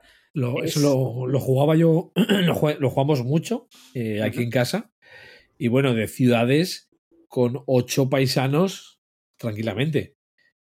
Pues mira, eh, cuando ya juegas a nivel competitivo ya un poquito más fuerte y tal, yo jugué mucho en el confinamiento eh, a través de Debir se hicieron bastantes torneos, así no oficiales, pero torneos que organizaban ellos y tal, que se apuntaba mucha gente. Y no solo se jugaba, sino que había los organizadores eh, ponían las partidas en directo que se hacían en, en la BGA, iban comentando ¿no? La- las jugadas. Eh, no se trata principalmente, cuando juegas a dos bien, no se trata de robar, se trata de bloquearle al otro. O sea, Pero bueno, es más ver. dejarles, pero te digo, es más Claro. dejarle inservible los muñecos, no en un castillo, donde sea, en varios castillos, en varias zonas, Sí, sí. dejarle inservible los muñecos y ya. Si consigues que eso es, si, si te pasa es que eres un loser, si consigues dejar al otro sin muñecos en mano, Claro. gloria. Es gloria para ti. ¿sabes? Eso es. Entonces, es un juego que tiene, que tiene mucha mala baba. Es cierto que a mí el juego básico, ¿vale? Eh, la gente llega a un punto. eh, yo eh, tuve una época en mi vida en la que jugaba mucho al juego con, con mi compañero de trabajo, Antonio Alés. Jugábamos mano a mano de esto de partidas con el iPad, con la aplicación de iPad de una a otra a otra.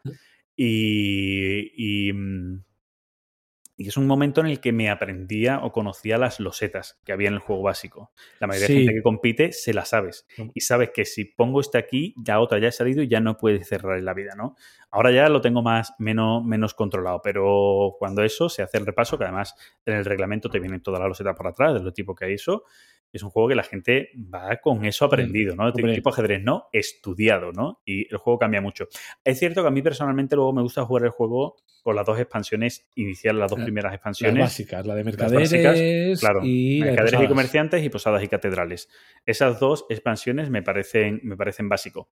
Pero hay mm, variantes, eh, juegos independientes de la saga Carcassonne, que hay mm, uno en especial que me gusta mucho. Hay dos. Para mí, bueno, hay muchos cazadores, recolectores, hay un montón Sí, de, de, de expansiones eh, de juegos independientes de Carcassonne. Pero a mí especialmente me gusta el de City, Carcassonne de City, que además eh, hubo una, Es una edición grande, ¿no?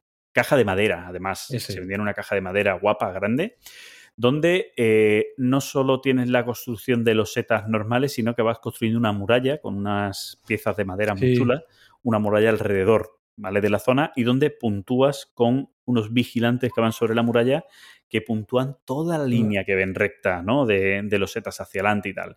Y este está muy chulo porque te cambia bastante la forma de, de puntuar y demás, ¿vale? En el juego. Y es muy chulo esta, esta versión y, y eso de ir colocando también las murallas, los vigilantes y tal, mola mucho, ¿vale? Pero hay uno especialmente que me gusta mucho, La catapulta. no, que es la Pues, mezcla. No, la torre. La, to- la mejor es la torre. Pero eso son expansiones. Eh, hay una que es un carcasone diseñado por Nicia. Toma ya. ¿Vale? Yo no sé si lo has jugado. Es un carcasone para solo dos jugadores, ¿vale? Que es Cascasone de Castle. Es- Este ya es una Mm. genialidad. Este ya es un toma y daca. Eh, además, eh, hay una cosa diferente en ese carcasone que es que, excepto alguna pieza, bueno, no, excepto no, todas las piezas siempre te encajan. Tú las puedes poner como quieras. Rompes caminos, rompes cosas, siempre te encajan, no siempre te valen. Claro, tú tienes que intentar unir las cosas, pero si no, siempre te valen. Quiere decir, para cerrarle al otro también te valen. ¿Vale? Entonces, mola. Y además tiene una peculiaridad importante, como digo, que esa 2 y que tiene esto, tiene una peculiaridad importante. Y es que en el track de puntuación hay unas losetas de bonus. Que si caes, cuando puntúas algo, caes exactamente en la casilla donde está esa loseta de bonus, que suele ocupar dos casillas, te vale cualquiera de las dos, te la llevas. Son súper importantes esos bonus. Tú también tienes que calcular y el poder cerrar para llegar a llevarte los bonus. O sea que todo eso le da un saborcillo al juego, además media horita, un juego rápido, un toma y daca a dos jugadores que mola mucho y que yo recomiendo muchísimo. Yo- Quedan pocas copias, cuesta normalmente encontrarlo y tal, pero muchas veces eh, yo he llegado a encontrarlo a precios muy, muy baratos. Muy, barato, es decirte a lo mejor a 15 pavos, ¿vale? Eh, o sea que merece la pena, ¿vale? Mira, ahora mismo en BGG, en el market de BGG, hay uno por 26 pavos. Eh, Eso digo que, que suele haber de todos los precios, a veces caro y a veces muy barato. 26, 23, 22, 23, o sea que, que hay muchos por aquí por la zona de Europa a muy buen precio y os lo juro que merece mucho la pena este juego.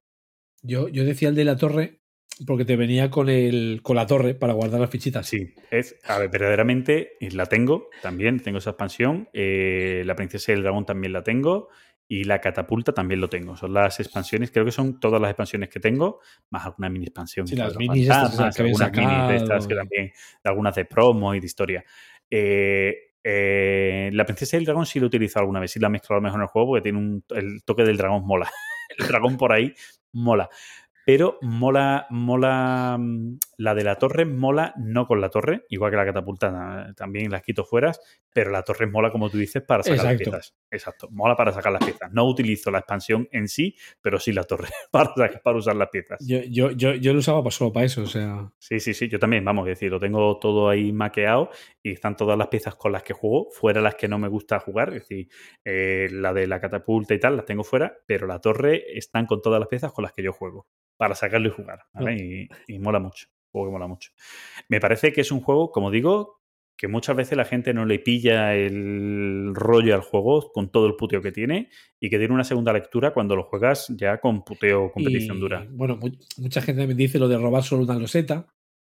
Que Mm. depende de tal. Hay, hay una versión, hay una variante para sacar, para jugar con bares en la mano. Sí, a mí me gusta jugar con la de una. ¿vale? Me gusta jugar con la de una.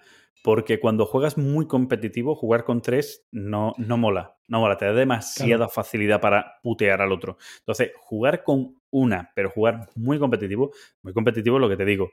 No, Sí, es solo a robar, no es solo a robar, es más a bloquear. O sea, que, que tú muchas veces eh, pasa, ¿no? Cuando ya juegas con alguien con el que te mides, ¿no? Y, y veis que a nivel de competición es que no se ponen muñecos excepto para cerrar. ¿sabes? O casi para cerrar, ¿no? Es como decir, a esto le quedan los, dos losetas, voy a poner una penúltima, lo voy a poner ahora. Me pueden bloquear, pero lo voy a poner ahora para que el otro no se lo lleve, ¿no? Es como ese punto ya casi final, ¿no? Eh, Es, otra pelea. es otra pelea, sí, sí, cambia, cambia mucho el juego. O sea, cambia mucho la lectura que haces del juego, cambia mucho. Y siempre le digo a la gente que le den esa segunda oportunidad jugando la sin de bestia. Eh, yo recuerdo que se lo enseñara a este amigo mío que te digo que jugaba mucho, a, a Antonio Alés, y primero le dije, vamos a conocer el juego tal, ¿no? Y él estaba como, como reticente, eran sus Sí. primeros juegos de mesa y tal, y estaba como reticente. Bueno, está bien, no sé qué. Digo, no, no, es- es- hemos echado cinco o seis Eh. partidas. No, no, que quiero que conozcan las reglas del juego, que lo conozcan bien y tal, ¿no? Sí, sí. Digo, pues ahora vamos a jugar al juego de verdad. Dice, pero ¿por qué hay unas reglas Mm. más? No, no, no. Digo, empieza a jugar, lo vas a ver. Y empecé a putearlo, a robarle, Vale. a bloquearlo, no sé qué. Dice, hostia, ¿cómo cambia el juego? Y ya desde entonces, vamos, él ha sido, él ya me supera, es el alumno supera al maestro y él era el que ganaba todos los torneos aquí en Huelva eh, durante varios años. O sea que, Es lo que siempre comentamos que pasa en juegos, por ejemplo, como en Aventureros al Tren. sí, sí, sí. Que no es lo mismo como cuando lo juegas con la familia a cuando lo juegas a machete. Sí, sí, sí, sí. Que lo de que vas a, que vas a hacer qué? Yo re- reconozco, reconozco que es otro juego al que he jugado mucho y reconozco que soy el campeón de mi asociación del juego. O sea que ya con eso me pego con un canto a los dientes. Más que nada porque yo con el eh, juego básico de Europa eh, gané, gané el campeonato a los que tienen todos los juegos. O sea, los que coleccionan los juegos que Ah. llegaron a la final. Sí. Era una final a tres. Eh, se jugó creo con el de Suiza porque se, se planeó para llegar al, al de Suiza, no es el de tres, ¿no? Creo recordar, ¿no? Suiza El de o Suiza países- era la expansión para el de, para el de Europa o de Estados Unidos para jugar a menos jugadores. Ah, Creo, creo, creo que sí, pero creo que era el que era un plano para- máximo para tres. Y, y es que era. Gané, gané gracias al tapadillo, ¿no? Como yo digo, ¿no? Eran los Sí. dos pesos pesados que todo el mundo decía, o gana este o gana este, Este. y ahí estaba yo por medio. ti, tiri, tiri, tiri, Ay, y me lo llevé. yo ahí mi récord es que acabé con 36 cartas en la mano. Sí, sí, es que. Pero te tienes hasta de, de tickets, ¿no? Te refieres, no, ¿no? de tren. De tren. Ah, vale, vale. Nos pusimos entre otro y yo, eh, era en plan de, a ver, a ver quién, quién, se, quién se rinde primero y juega carta. Vale, vale. No, a mí, a mí, mm, eh, bueno, casi todos los que juegan fuerte al juego saben que robar tickets, o sea, cuando tú ya compites mucho en el juego, los tickets vuelan. Las cartas de tickets en las primeras rondas Sí, sí. se vacían y ahora a partir de todos los tickets que tiene, empieza a construir donde puedas y ve maximizando. Eh, normalmente, eh, hay muchos no los vas a hacer y te puntúan negativo, pero los puntos positivos que consigues merecen la pena. No. Merecen la pena. Bueno, yo por, por ir cerrando, ¿no? Que ya no estamos yendo lo de, Sí. Lo de las losetas. Nada, simplemente mencionar que, a ver, fijo que, nos, has- que se nos han que Bueno, fijo no. Hombre, Seguro. Hay Nos- muchísimos juegos Hay de losetas. claro, tengo o sea, aquí decir- eso, Tigres y Éufrates, Mirad, en el. Flower, Don claro, Quijote, Dominant Species, el Churo. para que la gente lo entienda, la categoría de, de lo que es el. el mm, lo diré, es la BGG Eh, de colocación de Eran losetas. 7000 hay y algo. Sí, 7083 juegos.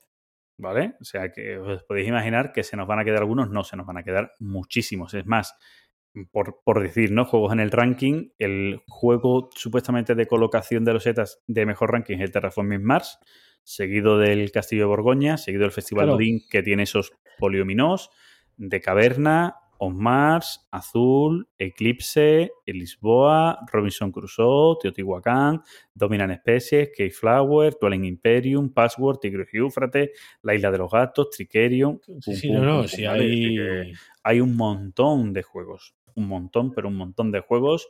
eh, porque, como decimos, en esa lista no es. No tiene por qué ser su mecánica principal, pero es una mecánica que se usa en el juego. Y es una mecánica, al igual que en su día cuando hablábamos de mm, eh, mayorías o influencias y tal, son, son mecánicas muy usadas en muchos juegos, aunque no sea principal. Muchas veces hay juegos donde hay una puntuación final donde las mayorías es una parte de la puntuación, no la más Claro. importante siquiera, pero- o los set collection, que están ahí, ¿vale? Que están ahí, que se utilizan y están ahí. Pues aquí igual, es una loseta, es una loseta no, es una mecánica es una mecánica muy usual, muy, muy usual y que además, pues, para algunos tipos de juego, como he dicho antes, Viene- conexión de rutas, etcétera, es fundamental. Viene, viene niquelado. Es fundamental. Pues eso. Pues poco más que decir. Ahí tenéis un hashtag completo de colocación de los setas. De colocación. Esto antes tenemos la colocación de ingenieros, ¿vale? Que los ingenieros que se colocan, y luego está la colocación de los setas. Dicho esto, eh, nada más que deciros que el próximo episodio lo vamos a grabar en las CLC. ¿No, Guismo? Creo que sí. Sí, No, además bueno. nos encaja hasta por fechas y todo. Sí, o sea, sí. Grabamos en la CLC y, bueno, pues a ese episodio tendrá un formato distinto porque, bueno, habrá la presentación de, de Guismo y mía y mucha gente pasando por los micrófonos. Punto. di- di- directamente. Dejamos el micro que la gente vaya hablando. Ya está, y punto. Y nosotros nos vamos a jugar. Mira, es. tienes, Bueno, tienes ahí delante del micro, tienes una hoja con las preguntas. eso es. Coge, lees la pregunta y respondas. Pues, pues, mira, me lo planteo, ¿eh? Las voy a llevar impresas y ahí las ponemos. Bueno, pues muchas gracias a todos los que nos oís, como siempre. Nos vemos en el siguiente. Bueno, nos oímos. Mentira, Eh. nos oís vosotros a nosotros, porque no, no es recíproco. Esto de los podcasts no es recíproco, nos oímos. Así que nos oís en el próximo episodio. Pero bueno, leemos comentarios. Eso sí, pero no los oímos. Oye, si nos mandan en audio, No me líes, no me líes, que entonces tengo que editar más, ¿vale? No me líes. No, borra, eso no existe. eso- esos no son los droides que, que estás buscando. Exacto. Venga, pues nada, Gizmo, como siempre, un placer. Un abrazo Y y hasta la próxima. Chao. Chao.